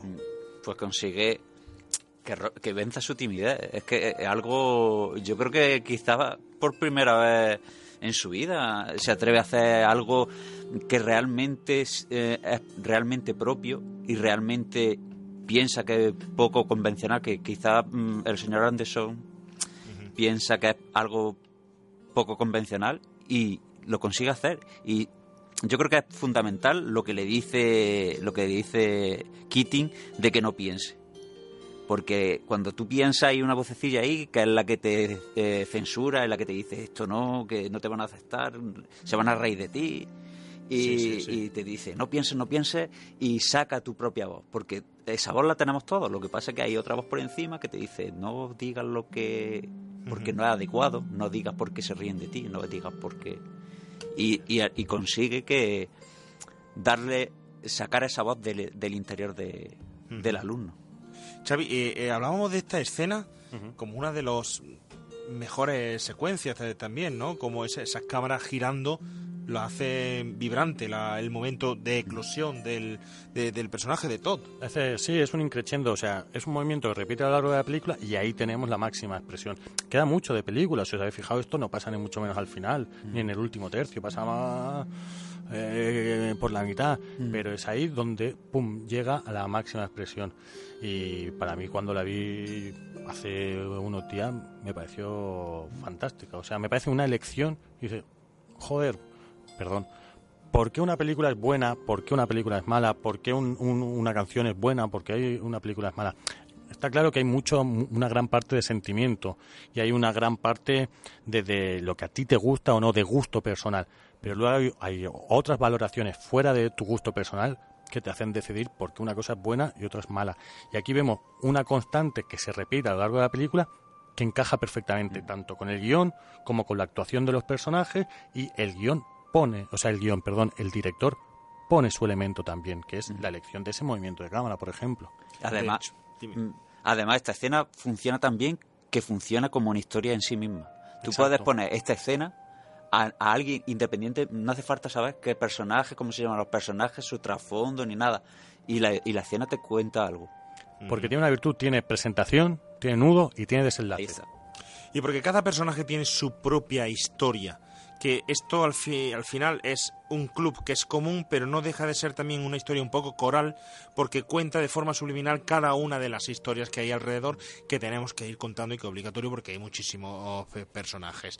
Porque, por ejemplo, Luis, ¿tú estarías de acuerdo? Bueno, ¿qué ibas a comentar? No, voy a decir que no solo lo que ha dicho Paco sobre que vence la timidez, eh, no solo lo que ha dicho Paco de que vence la timidez, sino también es una manera de que él es bueno, realmente. Si la escucha la escena en inglés, es decir, la poesía que hace solo, sin pensar en nada, mm, rima espectacularmente, que yo creo que sorprende a los chavales, no solo que la haga, sino que sea tan buena. Es decir, cuando la, en el doblaje, obviamente, casa como casa, pero tú la escuchas en inglés y los chavales se quedan asombrados de que él, que no quiere escribir nada, que lo tira todo, yo creo que eh, la timidez impide que él la escriba no porque sea porque no sepa, sino porque es que no es capaz de saber que la va a representar, pero luego cuando deja rienda suelta hace algo mejor que seguramente todos que han hecho lo que han, que han estado pensándola pe- porque su, esa incapacidad le, le impedía mm, dejar sa- sacar a reducir su genio en cierta manera, creo yo. Este personaje, Todd, ¿está de acuerdo conmigo en que es el personaje que más crece de todos?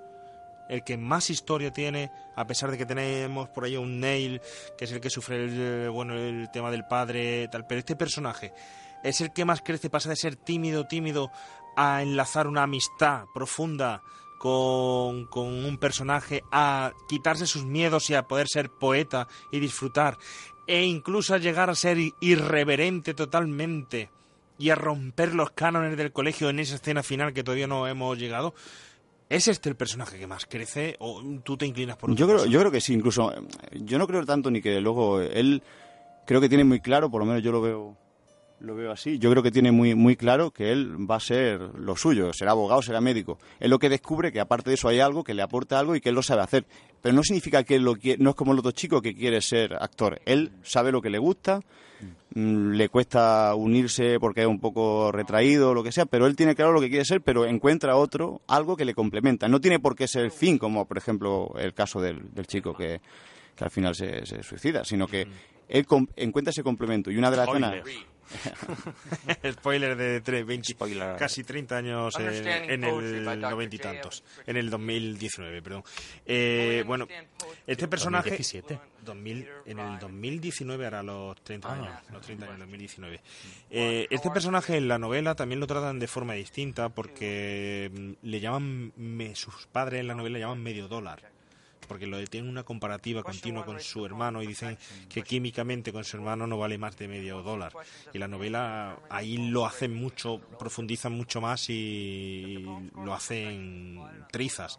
Y luego la amistad, la representación de la amistad, concretamente con Neil, eh, no es tan profunda la novela como se narra aquí en, el, en, el- en la película. No es tan, tan unida. Eh, es cierto que tienen amistad, pero no se llega a representar de una forma, pues como por ejemplo esa gran escena, ese gran momento que dice que todos los años le, le regalan, a todos le regalan ese escritorio y lo tira por lo alto de, de la ventana, de- del balcón o de donde estén, que no sé, un sitio muy raro allí para estar sentado, la verdad, tomando, toma- el fresco, ¿no? o- o algo así. Eh, pero sí hay que decir, bueno, que este señor es Ethan Hawke, ¿vale? Que hay que hablar un poquito de él.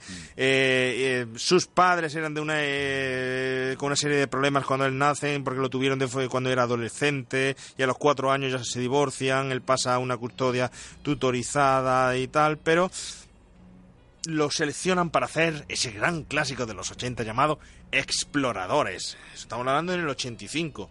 Ojo, cuando termina de hacer Exploradores no, no sigue con el cine. Sigue sus estudios y se gradúa en lengua y literatura inglesa en la Universidad de Nueva York. Cuando hace el Club de los Poetas Muertos, ya había salido de la universidad.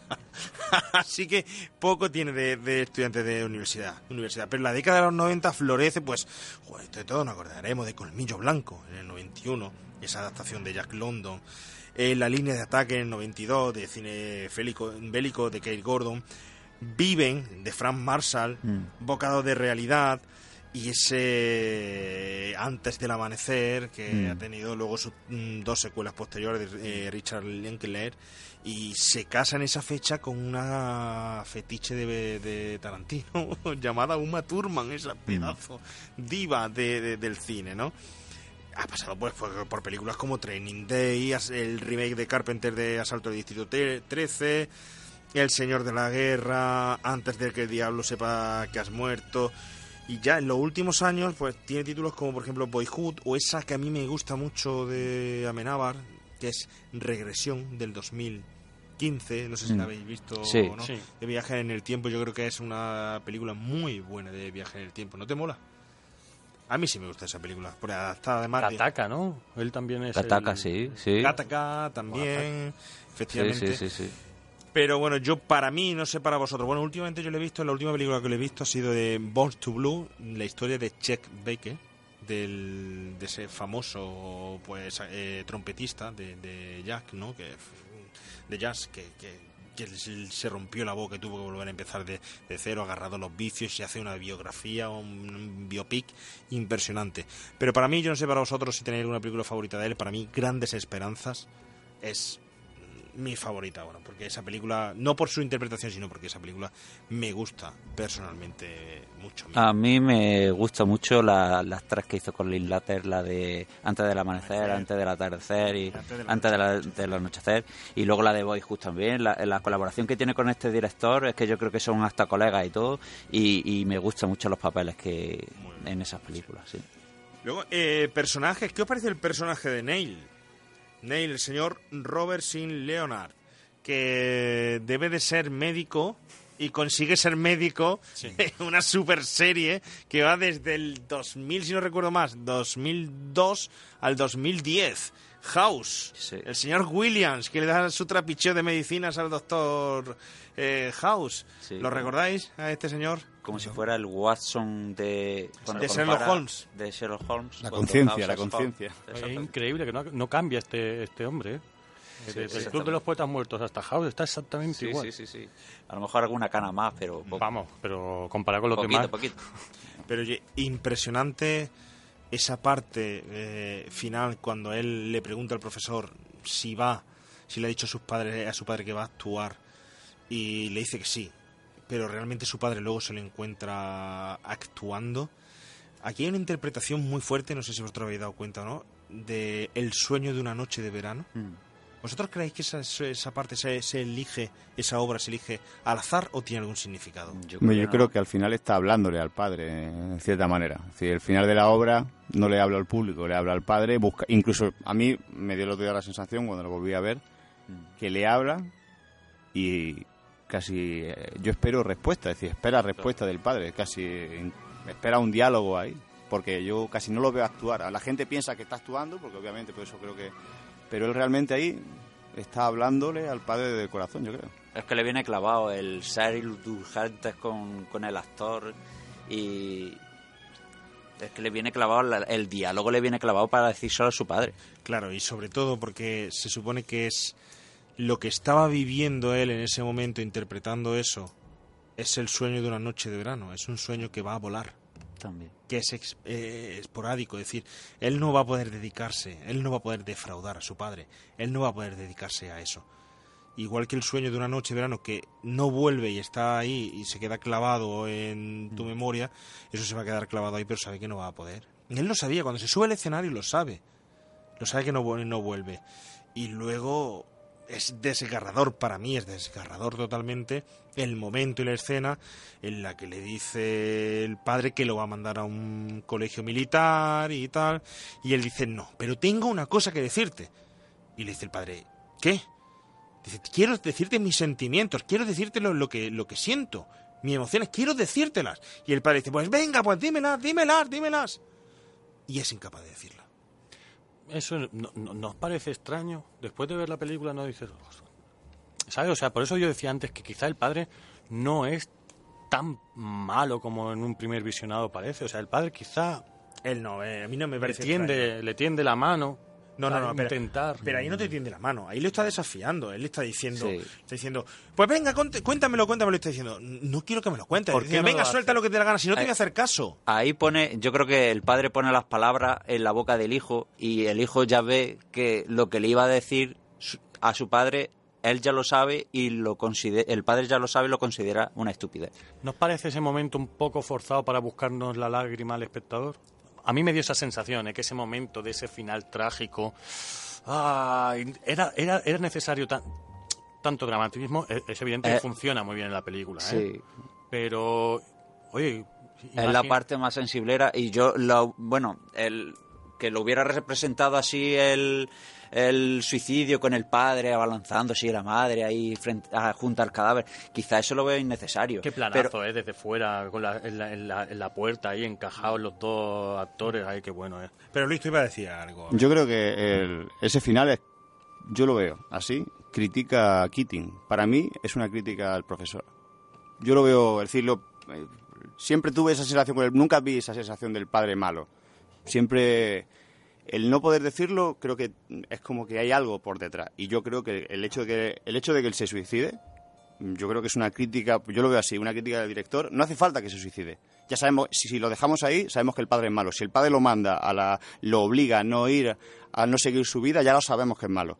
El hecho de que se suicide, y yo creo que eso humaniza al padre y a la madre, porque yo creo que es hijo único y, y se lo destroza, es una forma de criticar eh, al, ¿Al ese profesor? tipo de- al profesor. Pero además Keating sabe que le está mintiendo.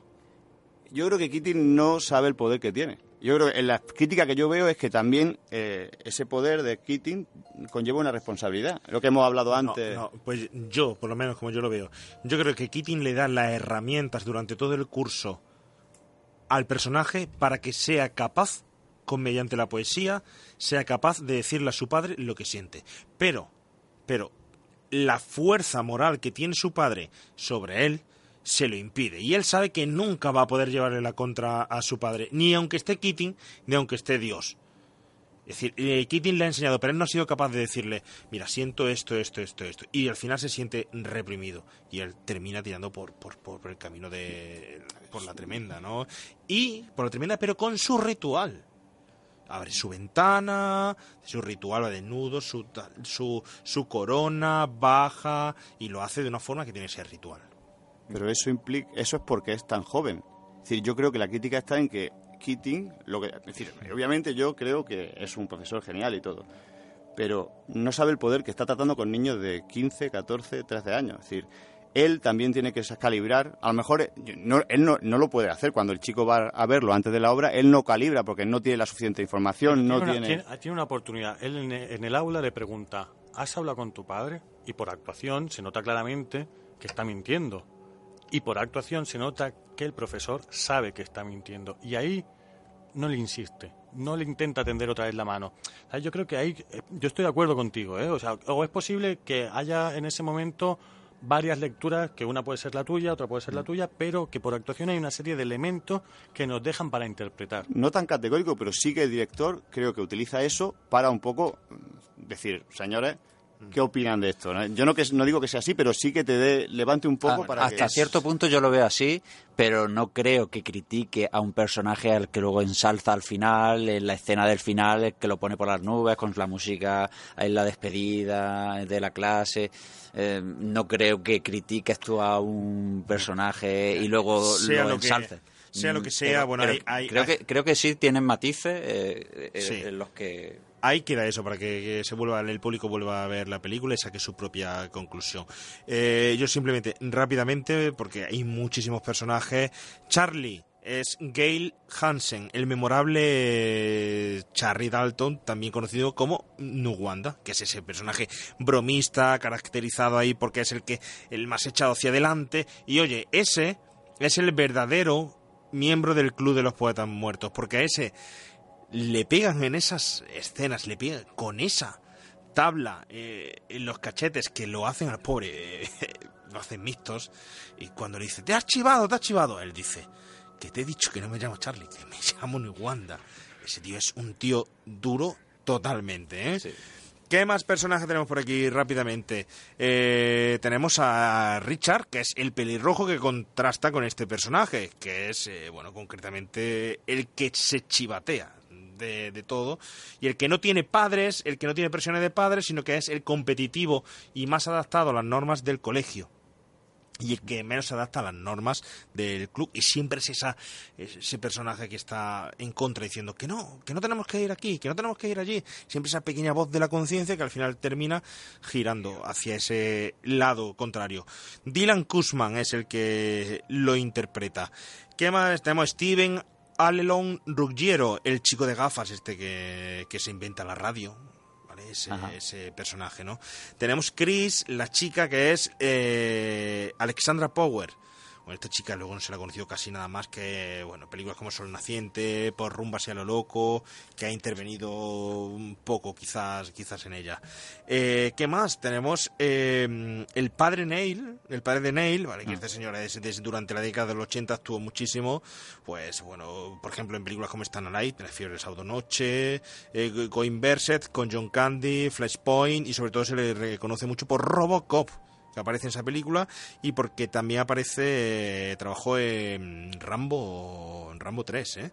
y en los 90 jun- en los 90 volvió a trabajar eh, junto con Stallone en Oscar Star 3 y Fortaleza Infernal eh, Alerta Máxima 2 etcétera y el director del colegio que es Norman Jod este señor, si no ha fallecido todavía, que no hay registro de que haya fallecido, estamos hablando que dicen que ha trabajado pues casi seis décadas en el cine. Tiene 103 años.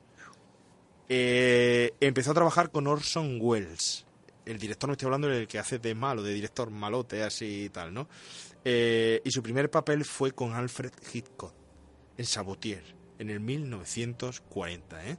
Madre. Casi nada. Échale ahí. Bueno, y hay una anécdota con, con este hombre. ¿Cuál? Pues Anécdota. Dicen que para el papel de la película hizo una audición que la grabaron en vídeo. Dice que él, claro, ya está en un nivel donde no hacía audiciones y que ese día había ganado un partido de, de tenis con un amigo que estaba de buen humor y dije, pues venga, va, voy a hacer la audición. Y al final consiguió el papel. Anda. Y eso que tenía que hacer de...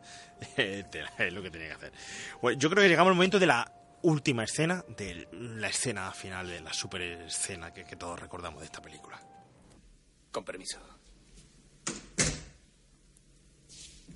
Vengo a por mis cosas. ¿Quiere que vuelva después de clase? Recójalas ahora, señor Keating. Señores, vayan a la página 21 de la introducción. Señor Cameron, lea en voz alta el excelente ensayo del doctor Pritchard sobre entender la poesía. Esa página está arrancada, señor. Entonces que alguien le preste su libro. Todos la han arrancado. ¿Cómo que todos la han arrancado? Señor, es que... eh, No importa. Lea. Entender la poesía por el doctor J. Evans Pritchard, doctor en filosofía. Para entender a fondo la poesía debemos antes familiarizarnos con su métrica, rima y figuras retóricas, y luego hacernos las preguntas. Una, ¿con cuánto talento se ha conseguido el objetivo del poema? Y dos, ¿qué importancia tiene dicho objetivo? La pregunta uno mide la perfección del poema, la pregunta dos mide su importancia. Y una vez estas preguntas han sido contestadas, determinar la grandeza de un poema resulta una tarea fácil. Si la medida de perfección del poema se coloca en la horizontal de una gráfica... Señor Keating, nos obligaron a firmar a todos. Tiene que creerme, es verdad. Le creo, Todd. Márchese, señor Keating. No fue culpa Siéntese, suya. Anderson. ¿Otra inconveniencia suya o de cualquier otro? Y le expulso de la escuela. Váyase, señor Keating. He dicho que se vaya, señor Keating.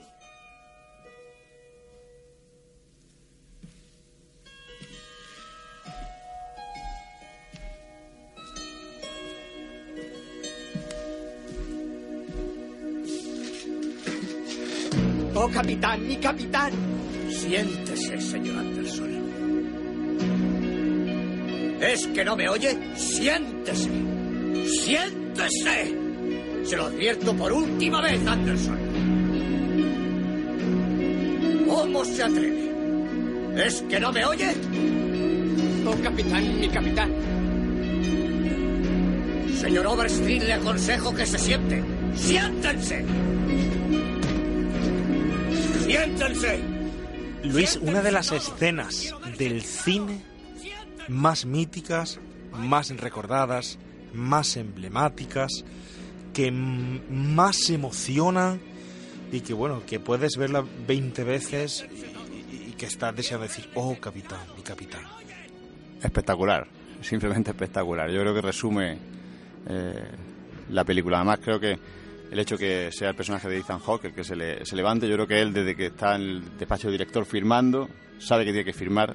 Le dicen la retaila de cosas que ha cometido, que supuestamente se acusa a Keating, y él lo firma, pero él le remuerde la, conciencia y no puede, es el desencadenante de todo, es decir, no puede aguantarlo más. Tiene que, él quiere que sepa el profesor que no ha podido hacer otra cosa.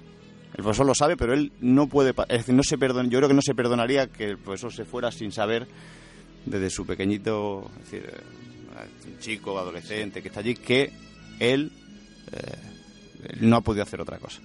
Y yo creo que también el profesor, es lo que decíamos antes, que estaba hablando antes, un poco de cul- culpable no, eh, sí, sí, él no, yo creo que no, yo si me pongo en su lugar no me podría no sentir culpable un poco de no haberlo podido prever o ayudar. Y Yo creo que eso es imposible. Ahí, ahí venía lo de la crítica, no crítica como algo malo, sino un poco que él mismo, yo creo que él también se siente culpable y se siente responsable. No puede evitar. Inevitable, eso es inevitable. Yo me quedo, me quedo aquí con, con, bueno, lo hemos dicho antes, el crecimiento de, de ese personaje que Mm. al principio no es capaz de decir una poesía y aquí es el primero que se sube la mesa. que se sube en la mesa y que rompe con todo. Impresionante ver esa, esos personajes corales a- al, al club en principio, ¿no? Dime, dime. A mí me gusta un- un- un- uno de los personajes que tiene poca relevancia, que en- en cuando hacen poesía hace una poesía muy muy tonta, muy muy El escueta, el del gato. Como creo que es el segundo o tercero que se levanta, es decir, Mm. y, y demuestra, es él que era un poco reticente, era como Sí, que se reía de era esa, de esa poesía, el, el- el que va por libre. Y es uno, si no es el segundo, es el tercero que se levanta, Sí. demostrándole al profesor su... Hay un personaje que para mí la interpretación ahí es genial, que ahí es cuando se ve también, yo considero un buen actor, que me está expresando con la cabeza antes de levantarse en su actitud si debe o no debe de levantarse. Los pensamientos como si los pensamientos eh, eh, le pesaran los buenos hacia un lado y se inclina con la cabeza hacia un lado y los malos la antítesis hacia otro y se vuelve a girar con la cabeza hacia otro lado, hacia adelante, hacia atrás. ¿Me levanto? No me levanto. Ahora pienso una cosa y el pensamiento me hace blaf que mi cabeza caiga. Ahora mi cabeza va quiere que me levante, me empuja a levantarme, dice, me van a regañar mis padres tal el colegio, tal, tengo que hacerlo. Y al final se levanta, es el tercer o cuarto perso- personaje que se levanta, ¿no? Y luego, por supuesto, bueno, ese, no sé, Chavetti, ¿qué te parece ese plano en el que se ven los cuatro o cinco niños en las sillas y los otros sentados? El soplón no se levanta. Mira, El soplón no se soplón levanta, no mirando se hacia levanta. adelante sin poder. Sin poder levantar eh, la cabeza y se ve como una los árboles que se levantan solos en mitad de un bosque, de un campo. Se ven ellos grandes, triunfantes y se ven que han cambiado en algo el colegio. Para mí. Sí, sí, desde luego un final redondo, ¿no? Imitado también cientos de veces y eh, parodiado en, en series y películas también. También, también. Además, acompañado por la música de Maurice Jarret, eh, que no sé si se pro- Jarret, ¿vosotros sois de francés o no? ¿Nadie de francés? No. Bueno, Maurice Jarret, eh, este señor, pues es un gran compositor, ¿no? Es su banda sonora, entre sus bandas sonoras consta El día más largo en el 62, Los profesionales del 66, Topaz del 69, bueno. El juez de la horca, El hombre que pudo reinar, El mensaje, Jesús de Nazaret, la costa de los mosquitos, Atracción fatal, Gorilas en la niebla, El club de los poetas muertos, etcétera, etcétera. Y señor que ha conseguido que no todo el mundo lo tiene, dos Oscar por banda sonora. Casi nada, Doctor Cibago y Lores de Arabia. Es decir, creo que estamos hablando de Claro. ninguna, ninguna tontería. Eh, reflexión final o algo que os haya quedado de la película, por donde empezamos. Eh, Paco, reflexión final, mensaje que quieras darnos a los oyentes. Pues nada, que Carpe Diem. Carpe. Carpe Diem, aprovecha, aprovecha las rosas mientras las puedas oler y disfrútalas. Y, y nada, que eso tenerlo presente un poco, siempre día a día, porque se olvida, es algo que se olvida, algo que, que la vida hace que se nos olvide, pero hay que recordarlo de vez en cuando. Importante, importante. Eh, Luis, ¿alguna reflexión? Lo- que dice Paco, pero aparte en la película lo dicen, la prudencia, eh, tener valor sin prudencia no llega, no llega a ningún lado, es decir, también el Carpe Diem siempre en su justa medida y además una película yo creo que debería ser de obligado, visionado. eh, Obligado no, porque cuando te obligan pierde el encanto. Eh, pero, también. bueno, de recomendado. recomendado, visionado, pero ahora como diga recomendado no lo ve nadie. ¿eh? No, verdad. En institutos y casas de, de gente que pretenda ser normal. Xavi, algo que se te haya quedado por ahí por el tintero. Yo lo he dicho antes, ¿no? Que cuando nos encontremos con un profesor como este en la vida, que aunque no sea profesor, pues que sepamos apreciarlo también por nuestra parte. Perfecto. Pues Xavi, ¿qué te parece si hacemos muy brevemente, Muy breve. el remake prohibido? Damos nuestras recomendaciones que hoy no ha fallado. Javi Almudena, que le mandamos un saludo. Rafael Teruel también que está en pizzería Manolito, soy pringado de ese, sigue de reformas y de obra y hoy no lo tenemos por aquí. Pero hacemos rápidamente el remake eh, prohibido. Nada, dos minutos tus recomendaciones que nos has traído y, y en del señor Manolo también tiene no, no tienes recomendaciones no. pues venga Manolo vámonos al remake prohibido El remake prohibido.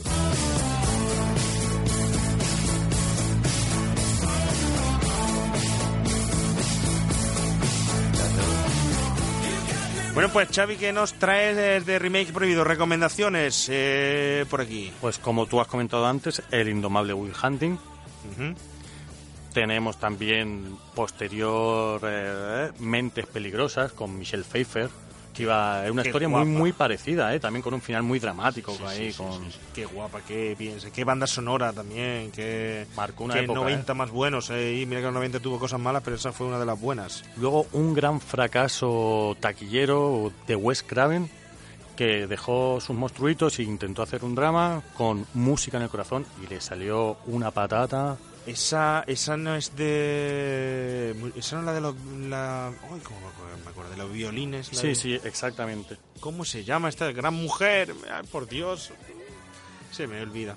¿Cómo se llama la protagonista? Bueno, ahora te- Meryl Streep. Meryl Streep. por Que estuvo nominada, me parece. Nada, a- con los violines, con el colegio, intentando hacer que, que los niños más pobres estudiaran violín. Muy buena, muy buena. Luego Escuela de Rock Esa también. está basada en una historia real. Sí, ¿eh? cierto. Es historia real. La señora se hipotecó para que los niños pudieran tocar el, el violín. ¿eh? Escuela de Rock, que bueno, es una película mucho más entretenida, pero también tiene un poco así, un poco que ver. Luego a mí hay una película que me encanta, es anterior al Club de los Poetas Muertos, pero que tiene muchísimas similitudes, que es Hoosiers, de Jim Hackman, que es ese eh, entrenador de baloncesto que llega a un pueblo pequeño, coge el equipo del instituto, que son bueno gente de pueblo que nunca han pretendido hacer nada en la vida, y los lleva a las grandes finales de baloncesto. Esa- ¿Puede ser que tenga una banda sonora de John Williams que donde se usa mucho el sintetizador y lo acusaron de, de ese rollo? Pues no, no recuerdo me la banda no me sonora. suena mal. Pero me encanta- Pero la película es muy chula, esa de baloncesto, de, Exacto, superación y de, de grupo, hacer grupo con los críos, sí. Y hasta aquí llega el remake prohibido, rápido, rápido. Yo te voy a dar una recomendación de los 80 que creo que si ves eh, el Club de los Poetas Muertos no puedes dejar de ver el Club de los Cinco. Exacto. Club de los Cinco, mm, psicología pura, perfiles distintos, metidos todos durante toda la película en un mismo escenario y salen todos los miedos de cada uno, salen las amistades de allí y es una película muy fuerte y muy recomendable. Y anterior a, a todo esto, descubrimientos, eh, por si queréis verlo, de, sobre temas educativos. La Semilla de Maldad del 1956 de Richard Brooks eh, e interpretada por Glenn Ford. Mm, un clásico que merece la pena ver. Y Rebelión en las aulas de James eh, Clavel del 1967 con Sidney Poitier. Así que películas también recomendadas. Está ahí nuestro remake prohibido, ya que se nos ha pasado un poco el tiempo, pero no nos podemos ir sin el socio un millón que tenéis que hacer cada uno vuestro título rápido para despedirnos.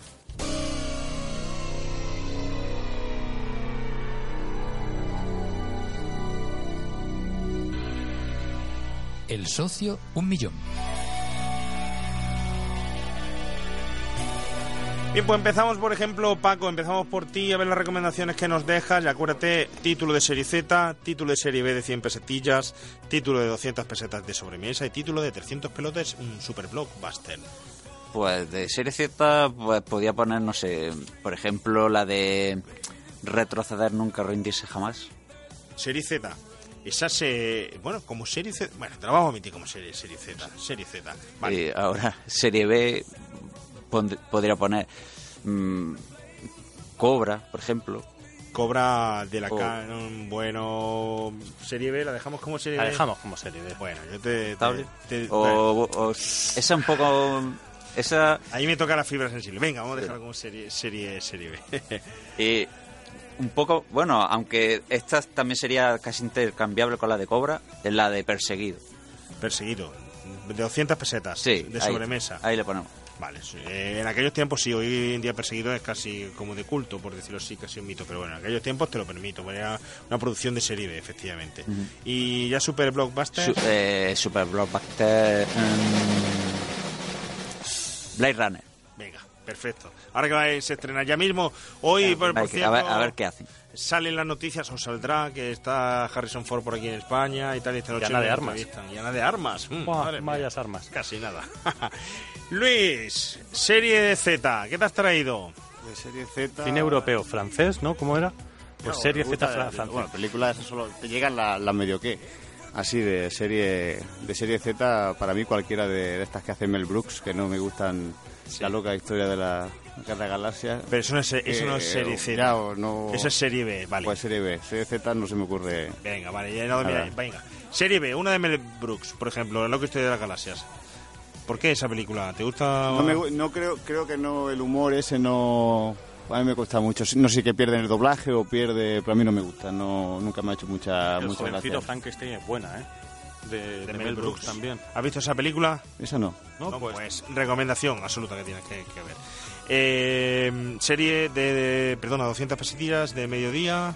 Pues una película que me gusta, bueno, una película española, eh, Viaja a ninguna parte, que para mí es una de las mejores películas, una muy buena película española para ver, por lo menos, y, Y dormir la siesta. Y disfrutar. y Blockbuster. Jungla de cristal, Ah, vale, por ahí te vas a escapar, pájaro. Por ahí te vas a escapar. espectacular. La puedes poner mil veces, que mil veces la veo. Perfecto, bueno, buenas recomendaciones que se quedan por ahí. Socio un millón y nos vamos. Nos vamos ya, nos despedimos. Eh, Paco, muchas gracias por estar con nosotros. Gracias a vosotros. Espero que hayáis disfrutado, que lo hayáis pasado bien. La segunda vez es mejor que la primera. Mejor que la primera. No, no sé si podrás decir lo mismo, Luis. ¿Vendrás otra vez más o...? Si me invitas, sí, claro. Sí, ¿no? Te dejaré, te dejaré ir a mi ritmo. Sí. Corriendo. Bueno, oye, muchas gracias por venir, ¿eh? Antes de irnos, quiero dar las gracias a toda la gente que vino al Cine de la Loma con Pulp Fiction. Gracias por hacer posible toda, toda esa experiencia, de verdad. ¿eh? Muchas gracias a todos los que nos escuchan y que, y que Sí, pues estamos ya preparando la próxima, que posiblemente sea para Halloween, como bien hemos dicho. Traeremos un título de terror. Luego ya podemos ir adelantando un poco también que el día 30 de septiembre posiblemente estemos en Madrid, en Videoclub eh, Ficciones, nuevo Videoclub Ficciones que se ha abierto allí en el barrio de la Latina. Estaremos por allí y volverá a visitarnos posiblemente Ignatius Farray. eh, estará mm, pues otros cuantos personajes importantes que ya iremos eh, aventurando y diciendo sobre todo en el próximo episodio cuando terminen todos de, de confirmar. Eh, creo que va a ser, lo vamos a pasar bien para aquellos que, que quieran pasar, es decir, ya sabéis, no dejamos de movernos de, de un lado hacia otro. Eh, y nada, Xavi, muchísimas gracias por, por venir hoy. Nos han dejado solos ante el peligro, ¿eh? Mejor solo que mal acompañado. Bueno, pues eh, nada, Remakers, gracias Manolo Serrano por las labores técnicas y deciros a todos que la sesión la damos por clausurada, esta sesión de poetas, esta sesión de los 80, que disfrutéis vuestra juventud de la mejor forma posible, que le deis un buen trago y deciros que bueno, esta película, aunque parezca que no, para nosotros es muy, muy importante porque quizás nos mueven más películas como esta y el sentimiento de esta película que muchas otras que hemos hecho por aquí. Es muy importante para nosotros. Así que, Remakers, que tengáis buena semana y os esperamos en el Placer.